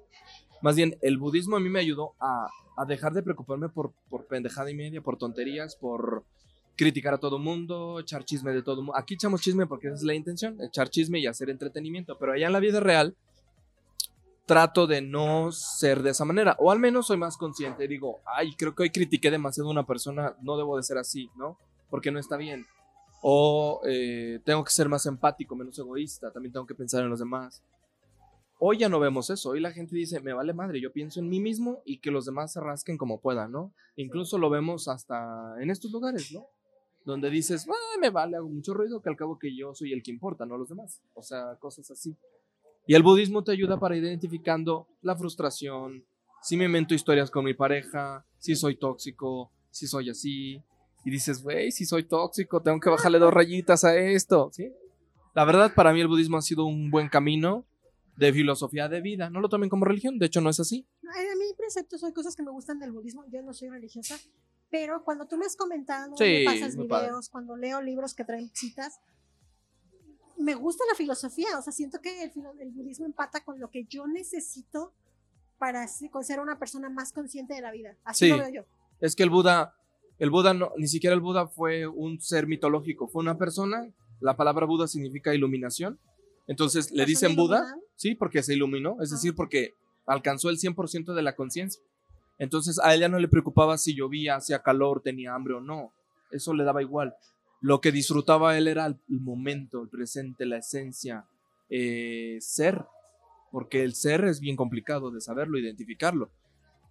Y mucha gente a veces que puede caer en la tristeza o la depresión o en cosas por el estilo, se, se, pregunta mucho sobre su futuro y sobre su proceso. El budismo tiene una respuesta muy clara para eso. Es, somos seres humanos, es nuestra responsabilidad estar bien o estar mal. Incluso el propio budismo tiene una postura muy fuerte sobre el aborto. Tiene una postura muy fuerte sobre la equidad de género. Tiene una postura muy fuerte sobre el asunto de la vida o la muerte. Lo tiene no encontramos y no he encontrado ninguna otra religión que lo haga tan claramente como lo hace el budismo en este momento. Entonces, por eso me gusta porque el budismo no es un espacio para, para generar juicios, sino al contrario, para decirte, a ver, mejor tómate un momento de tu vida y reflexiona si estás echándole mucho drama a tu vida o si estás llevando las cosas como tú quieres o de verdad estás haciendo todo lo posible para que todo te salga mal. Y de hecho, derivado de eso, tengo otra pregunta para ti. Piedad habla porque ellos hacen el rito católico cristiano para la sepultura. Cierto. Ella cuenta que ella, pues, es, es creyente hasta ahí, ¿no? No es fanática. Creyente, creyente. pero ajá, normal. Y lo relaciono con un comentario que le hice a Ricardo, que hasta me da risa, que yo por situaciones le contaba a una amiga cosas, muchas cosas que me habían pasado, y el consejo de mi amiga fue, encomiéndate a Dios. ¿no? Yo, ella sabe que me dice, yo sé que no es religiosa, pero encomiéndate a Dios, encomiéndale tu fe. Yo hace poco, tercera nota, yo lo platicaba con, con el guapo y le decía que yo admiro mucho a las personas que tienen fe y envidio a las personas que tienen fe porque pueden confiar sus problemas en un ser más allá. Me da mucha envidia porque yo no puedo hacer eso. O sea, yo, yo sé que yo tengo que resolver mis problemas. Digo, qué padre que la gente que diga, ay, Dios dirá, Dios proveerá. Pues qué padre por usted, señor, que puede confiar en un Dios, yo no puedo.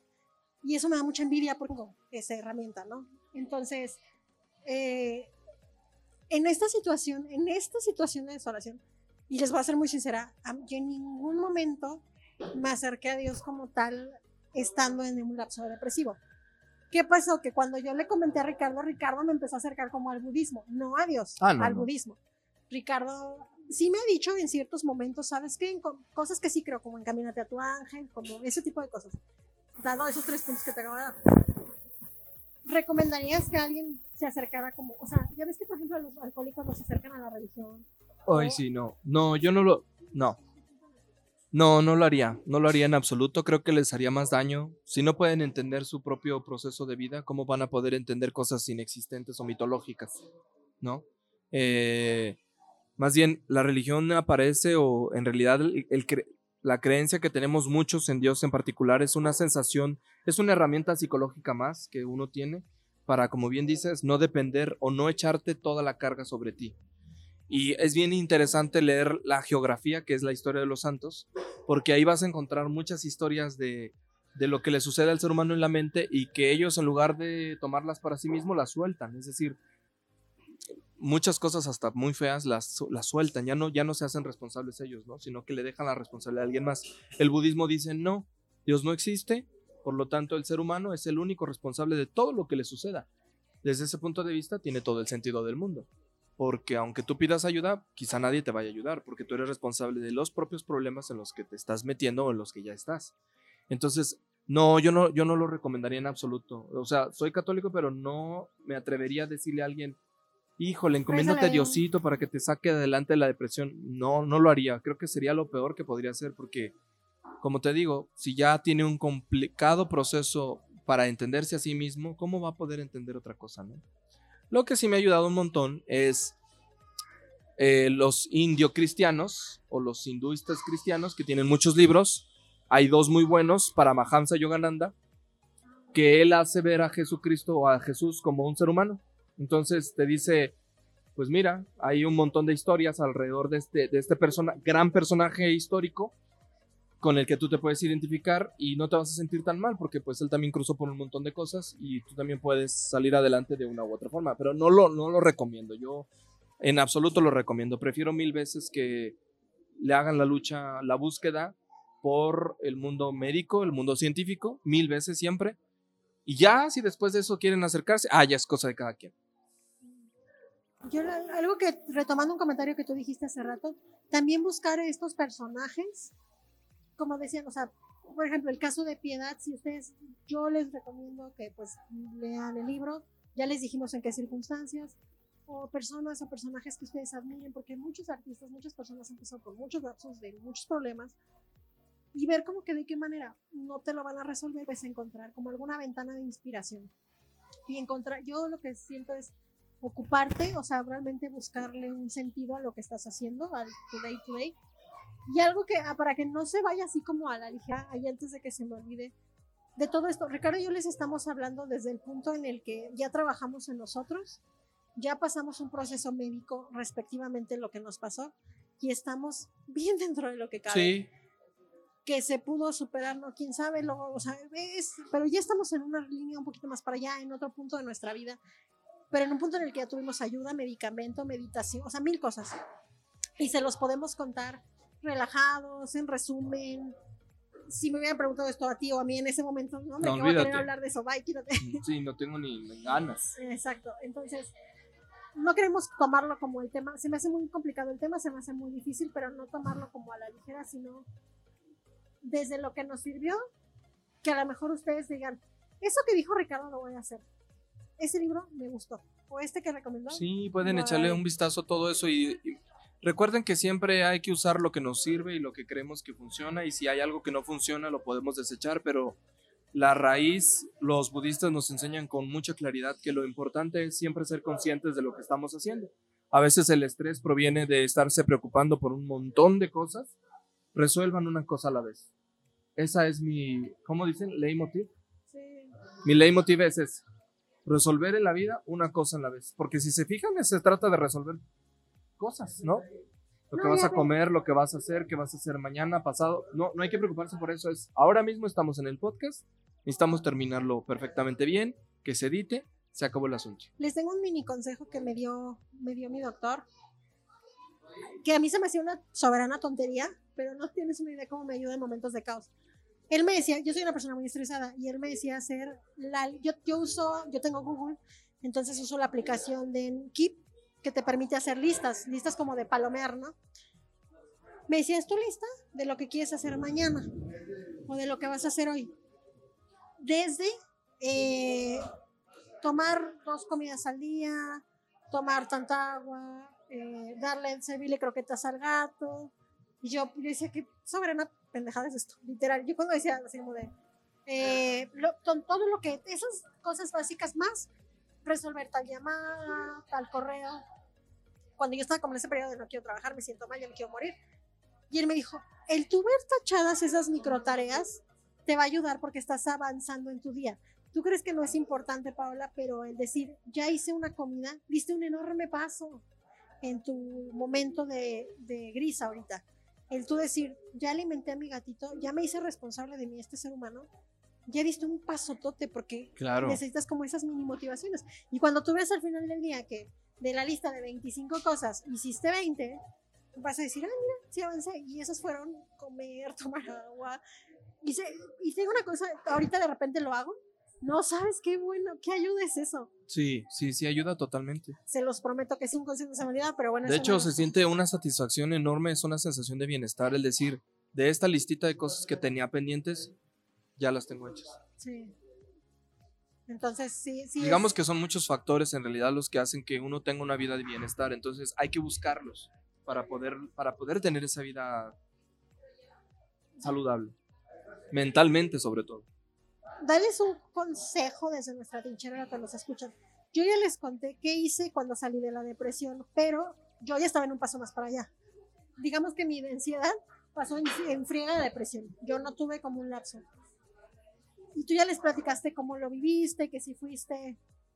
Desde este punto en el que yo creo que todos a raíz de la pandemia estamos alterados, de malas, enojados, en el que a veces te sientes inconforme con tu persona, en el que sientes que no estás avanzando profesionalmente y todo. Yo recuerdo perfecto el momento en el que Ricardo se le disparó todo esto porque traías muchos pedos eh, personales, laborales y demás. Y bueno, ya después tuviste un cambio, pero antes de brincar al paso en el que yo estuve, que ya no me dejaron salir del hospital, eh, que como les digo, o sea, ahorita ya es una historia que ya puedes contar como, como anécdota, ¿no? Ya ahorita ya es algo que en ese momento ya superé y lo logré pasar, pero ¿cuál sería tu consejo para las personas que nos están escuchando, que tienen todos estos sentimientos abrumadores? ¿Cómo saliste, o sea, sí, cómo, cómo te ayudaste a ti mismo? ¿Cómo saliste de, Yo siempre he vivido de analogías. a ver, y sentía en ese momento que mi vida era un tren que iba a una marcha a una velocidad sobre, sobre exagerada o estaba sobreestimulada. Entonces este tren llevaba una velocidad tan fuerte. Y yo lo que hice fue, cuando me di cuenta de esto, jalé el freno, estos frenos que tenían antes al interior los trenes, e hice que se detuviera a toda marcha ese tren. Y eso significó dejar y, y- y que salieran un montón de cosas volando fuera de ese tren. Entonces, reordené prácticamente todo lo que es estaba haciendo. Si quería Renunció salir a las con a- clases. Sí, Sí. al día siguiente yo fui y le dije al maestro, bye, muchas Sí. gracias, no puedo con esto. Eh, dejé muchos amigos, no me interesa, bye, adiós. Eh, me- sé que me porté mal, no lo hice tan groseramente, claro. Pero los dejé en su momento.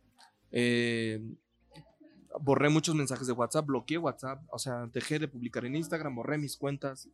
De verdad fue así. Este es un tren a una velocidad a la que lo tengo que frenar. Y ustedes saben que cuando una cosa de ese, de ese tamaño se frena así, muchas cosas van a salir disparadas. Justo eso hice. Y me reordené prácticamente en todo lo que hacía diariamente. Ahí fue donde dije, no quiero estar así, no me quiero sentir así, no quiero volver a sentirme así. Necesito hacer todo lo que esté en mis manos para sentirme bien. ¿Y qué es eso? Es volver a empezar. Entonces es, ¿quiero ir a trabajar? Sí, sí quiero. ¿No? Eh, ¿Quiero tomarme un café en la mañana? Sí, sí quiero. ¿Quiero salir a hablar con ella en la tarde? No quiero. Y entonces empezaba a cancelar citas con mucha gente, ¿no? Porque te- tenía citas con mucha gente por el trabajo. Entonces decía, no, no, no por el momento y no por el momento y no por el momento, en fin. Quiero comer Que esto, Creo que es lo no que quiero. más le cuesta a las personas, ¿no? Sí, pero yo me- de verdad me sentía entre la vida y la muerte. Entonces yo decía, si no me detengo, ¿a dónde voy a ir a dar? Acabas de decir algo que quiero que Ricardo lo dé como consejo porque yo lo hice hoy en la mañana. Hoy en la mañana borré un contacto de Facebook de alguien que dije, me apareció algo y dije, a ti ya no te quiero en mi vida. eliminar". Bye. No me acordaba. Y dije, cuando la persona me vea le va a dar un ataque porque es una, una antigua amiga con quien ya no tengo contacto. Ricardo es una persona muy dada a cortar cosas de raíz. Elimina, corta, borra. Yo sé que Sí. si algún día Ricardo me saca de su vida, me va a sacar para siempre. Que, o sea, Ay, sí, es cierto. o sea, eso. yo sé que es así, ¿no? Y, y bueno, no, obviamente, pues esperamos que eso no pase, pero, o sea, por ejemplo, yo construí una amistad con Richard, pero yo he visto cómo Ricardo elimina, o sea, para el otro Ricardo, si nos está oyendo, si tú cortas con Ricardo, Sí, qué miedo, vida. qué miedo. Sí. Yo le he dicho, lo hemos hablado. Sí, sí, sí. O De- sea, No, no me quiero llegar a fastidiar en el punto, en- porque de verdad es, cuando es un no es ya no. sí, yo te conozco. Pero ¿Qué eso lo aprendí desde la ansiedad. Antes yo no hacía eso. A, a eso voy. Porque yo soy una persona que me ha costado, o sea, yo soy de las de, no, güey, qué inmaduro es borrar, qué inmaduro bloquear. Yo aprendí que no, porque eso me lo enseñó Ricardo, pero Ricardo me decía, ¿qué haces viendo eso? No te hace bien, bye, borrar, quítese, bye, sáquese. Claro. Ricardo, ¿Sabes qué hago en Instagram? Me dijo Ricardo hace poco que estaba muy abrumado por Instagram. Y entonces le- le digo, ¿me dejas mandarte un video de captura de pantalla de lo que yo veo en mi Instagram? Ah, Sí, está bien. Y empezó a ver y dice, güey, tu feed está bien bonito. Sí, porque literal en el video era un anuncio y lo reportaba, y lo reportaba. No te cansas, no, no me canso. Porque yo decido qué quiero ver. ¿Sí? Y muchos cuates me dicen, ¿y por qué no me sigues a mí? Yo te sigo a ti. Pues sí, pero tú no publicas cosas bonitas y yo me quiero alimentar de cosas, pues la neta chidas. O sea, no te puedo seguir porque la verdad es que no me ofreces digitalmente hablando algo que yo quiero ver. Porque si veo que veo tus gatos, pues ¿qué? El gato que me caen gordos los gatos. El único gato que me gusta No. es el emoji de... de- no sigue la cuenta de mi gato. No te sigo. En, el ca- en los gatos no te sigo. Sí, mi gato Porque digo, Instagram ese gato me da miedo, me da miedo y me cae mal. Dice que es una persona, sí. Digo que es una persona. Entonces digo, ¿qué me puede generar el ver el gato? Pues no, pues ve. No, Entonces si no, lo veo. gusta, Ajá. pues. Pero en Facebook es diferente, porque por ejemplo en Facebook lo utilizo como una herramienta de trabajo, entonces sí estoy muy conectado a lo que está haciendo cada quien y a partir de digo, ah, yo quiero, yo quiero colaborar con esto, por ejemplo, pero sí tienes razón. Eso me vino de la, de la ansiedad y de esta sensación de locura. Yo me sentía loco. Pero yo he visto que algo que tú haces que yo no puedo hacer y que creo que muchas personas no hacen. Tienes el contacto ahí, yo lo hice hace poco. Sí. Tienes el contacto ahí en Face de alguien con quien trabajamos hace 10 años. Y si tú dices, ay, yo ti ya ni te hablo, bye. Tú Sí. borras el contacto. Sí, yo sí lo borro porque, mira, yo creo que una persona cuando realmente le interesa estar contigo, le interesa estar cercano, está ahí. Ponle que no te respondan tan seguidamente o tan continuamente, pero sí sigue uno en contacto con la persona por un comentario, porque viste esto, porque le pusiste me gusta en lo que tú quieras. Pero cuando esos contactos desaparecen más de tres meses, o cuatro meses, o cinco meses, yo creo que no tiene absolutamente ningún sentido mantenerlos en ese sitio. Porque al contrario, yo pienso que te roban un montón de cosas. A mí lo que hoy me desespera de Instagram, por ejemplo, y que sigo pensando en borrarlo, no borrarlo, dejarlo, no borrarlo, es las cientos de miles de cosas que uno publica con la intención de compartir algo que a ti te causa emoción y que el otro solo diga me gusta. Y que no se tome un minuto o un segundo, que sí lo hace para los TikTokers, para los podcasters, por los que tú quieras, en comentarles un montón de cosas. Pero para tus amigos y tus amigas no estás disponible para decir, oye, güey, qué chido, qué padre, me encantó, fíjate que yo también lo fui a ver, me gustó esto, lo otro. Ya lo sabemos. Y la ansiedad que genera, porque lo venía oyendo en el podcast, Sí, que tú dices, ay, mi foto tiene seis corazoncitos y la de él tiene 25. Y, y entramos como en esta... yo borré los, los, los números de me gusta, entonces nada más dice, fulano, le gusta a fulano y otros. Entonces ya no Ay. sé cuánta gente. Yo eso lo vi como un consejo. ¿Te ha Sí. servido? No, ya lo uso. Me conviene más porque así ya no me angustio. Se- Porque te, voy te les voy a decir un ejemplo, les voy a dar un ejemplo para cerrar ya esto, este tema. Tengo la cuenta del museo, sí, yo la manejo en Instagram, Sí, sí, sí. es Arte Virreinal. sí, Tengo mi cuenta en Instagram. Yo sé que yo me sé y me reconozco que tomo buenas fotos. sí. Bueno, me va mil veces mejor con la cuenta de Instagram del museo, pero ahí no estoy enfocado en cuántos likes debería y es mi chama. No estoy enfocado en cuántos likes, en cuánto estoy, cuánta gente me ve, en lo que me comparte. No, estoy enfocado en lo que quiero compartir con el museo porque siento que son pinturas bonitas y que no solamente me gustan a mí, sino que de la comunidad voy viendo qué les gusta y lo voy publicando.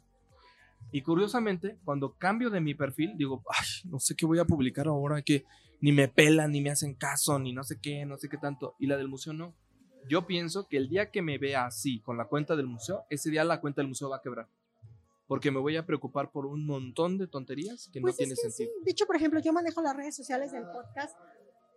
Yo sé cómo tiene o no tiene interacción y en qué, pero yo lo motivo porque a mí me gusta. A mí me gusta crear las publicaciones.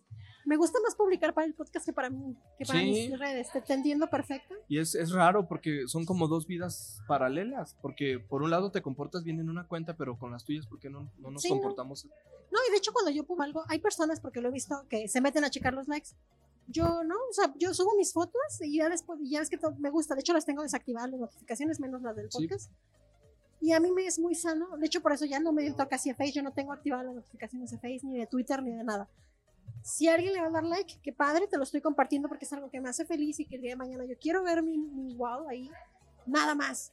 Pero yo no lo hago por la aprobación de. Y fíjate de- que yo también hago lo mismo con el podcast. Ya no reviso, ya no reviso las notificaciones, ni los likes, ni cuánto llevamos, porque si no me angustiaría y empezaría a ver en mi mente que no me genera nada, que me está haciendo perder el tiempo, Autosabotaje. que autosabotaje. Y entonces te diría, ya no quiero, Pau. ¿Por qué? Porque estoy cansado, porque me aburre, porque lo que tú quieras. No quiero eso. Entonces digo, y no lo comparto ni en mis redes, fíjate, porque hay dos, hay dos personas que le dan like y siempre nos escuchan. Ya sé que son las mismas y les agradezco mucho que siempre estén escuchándolo. Prefiero que lo hagan ellos sin que yo lo tenga que compartir porque hasta parece a propósito, como que lo compartes, como que a la gente le molesta que estemos haciendo el podcast. Entonces dices, güey, ¿de qué se trata? ¿Sabes qué? Mejor que lo escuche, quien lo encuentre, lo descubra, lo vea en Instagram, lo vea en otras redes, lo vea en No, YouTube. y nos va, por ejemplo, yo YouTube no está yendo muy bien. Tenemos más cariño de gente, gente que no que- nos conoce. Sí. Y es gente que no, y le agradezco mucho a la gente de YouTube porque pues, ahora Es lo de- que ve. En Mercadotecnia mis maestras me dicen, si ustedes quieren un proyecto que nadie los pele, que, así literal, que nadie los pele, paguen publicidad, compartan en sus redes con sus amigos e inviten a todos sus cuates a que lo, a que le dé- lo compartan y nadie los va a pelar. Si quieren que el producto sea orgánico, déjenlo que flote solo en el mundo de la tecnología y van a ver que en menos de lo que se imaginan, eso va a empezar a redituar. Un año después, esos proyectos van a funcionar. Pero si hacen la inversa que hace todo mundo, ay, miles de amigos, por favor, escúchalo, compártelo y que no sé qué, tan, tan, tan, no va a funcionar. No, de hecho, nosotros sí lo pasamos en su momento y ahorita ha ido creciendo Ahorita es solito. orgánico. Ahorita es La orgánico. neta ha es, es- es orgánico, es solito. El día de mañana que ya me, ya me cancelen por este podcast, pues bueno, vemos, pero ahorita de momento todo bien. Y regresamos al punto relacionado con el libro. Daniel tomó una decisión derivada de que se sentía una persona fracasada, de ver todo lo que estaba haciendo a su alrededor, porque el, el exterior es traicionero. Necesitas tener una autoestima bien chingona Muy fuerte, para... muy sólida. Sí. Yo creo y afecta. creo firmemente en los proyectos educativos donde se les enseña a los niños a ser perfectamente fuertes, estables emocionalmente. Esa es la verdadera raíz que te permite quedarte en este mundo por mucho más tiempo. Que pasen otras cosas en tu vida adulta y no las puedas superar, también lo voy a entender. Pero si los niños tienen una buena raíz de autoestima, una buena raíz emocional, algo en lo que se arraiguen, de verdad creo que es más que suficiente para que cuando tú crezcas tengas esa naturaleza para salir adelante.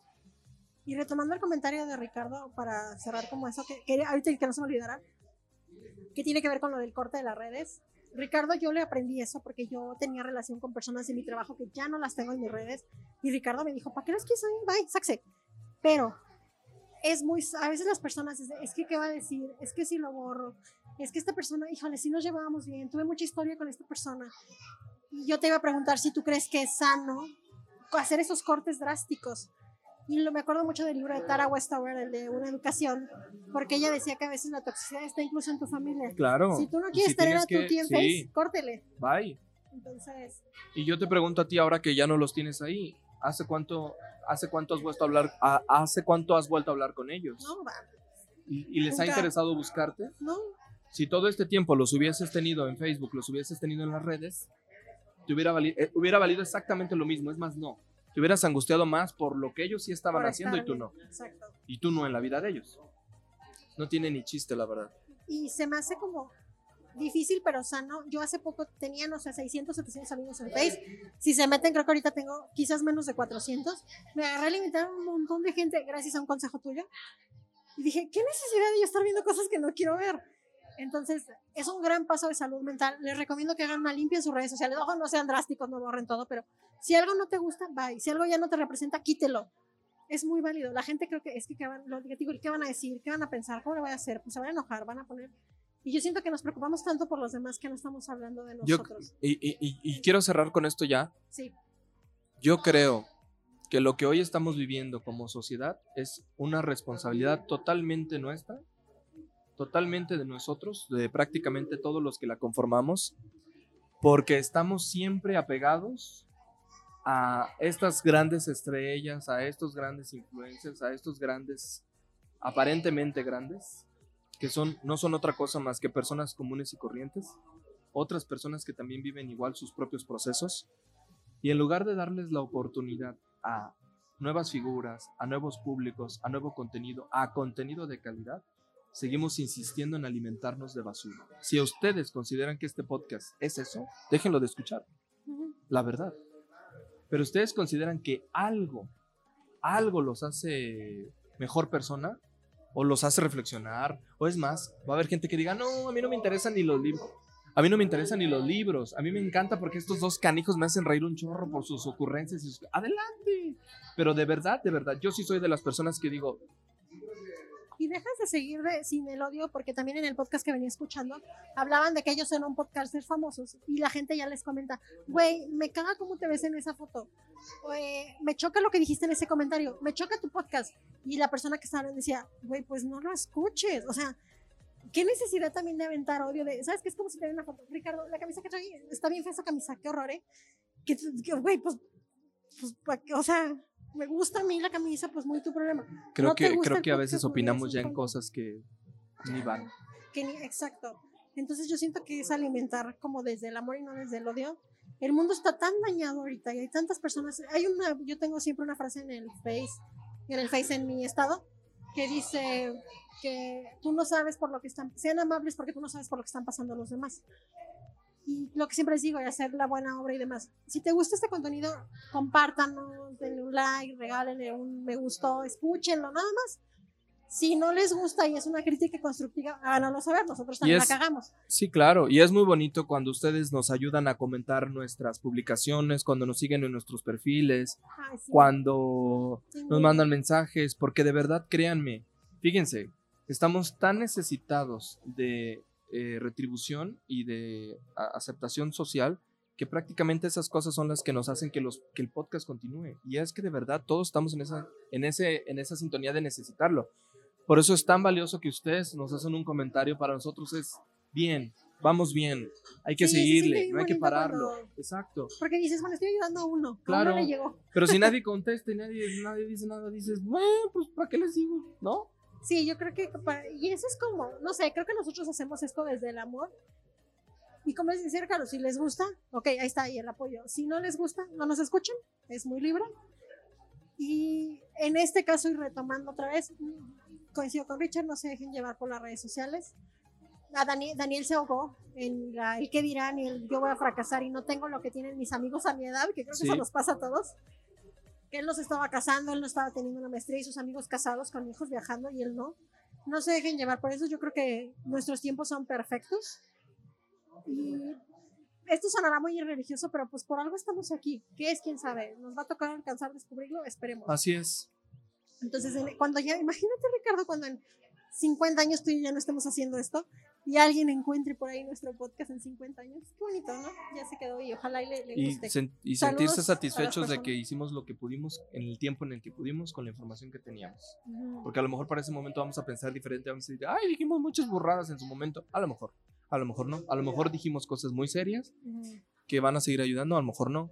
Eso está padre. Sí, yo también. Yo me siento conforme con lo que estoy haciendo. Yo Yo salgo de aquí, me voy con mi conciencia perfectamente tranquila de que De lo que que, no hago es divertido, sí, de que me divierto, de que la paso bien, de yo sé, a veces tengo mucho estrés, mucho trabajo, muchas cosas por hacer, pero nada me quita la sensación de que alguien más lo escuche y me diga, te estamos escuchando. ¿Sabes qué siento yo bonito? Y así como, porque así como Piedad en algún punto decía que este testimonio va a perdurar después de los años de ella, yo siento que nosotros también, Ricardo, eh, es algo que a mí me motiva mucho. Yo quiero escribir un libro, espero algún día poder hacerlo, tú también. Sí.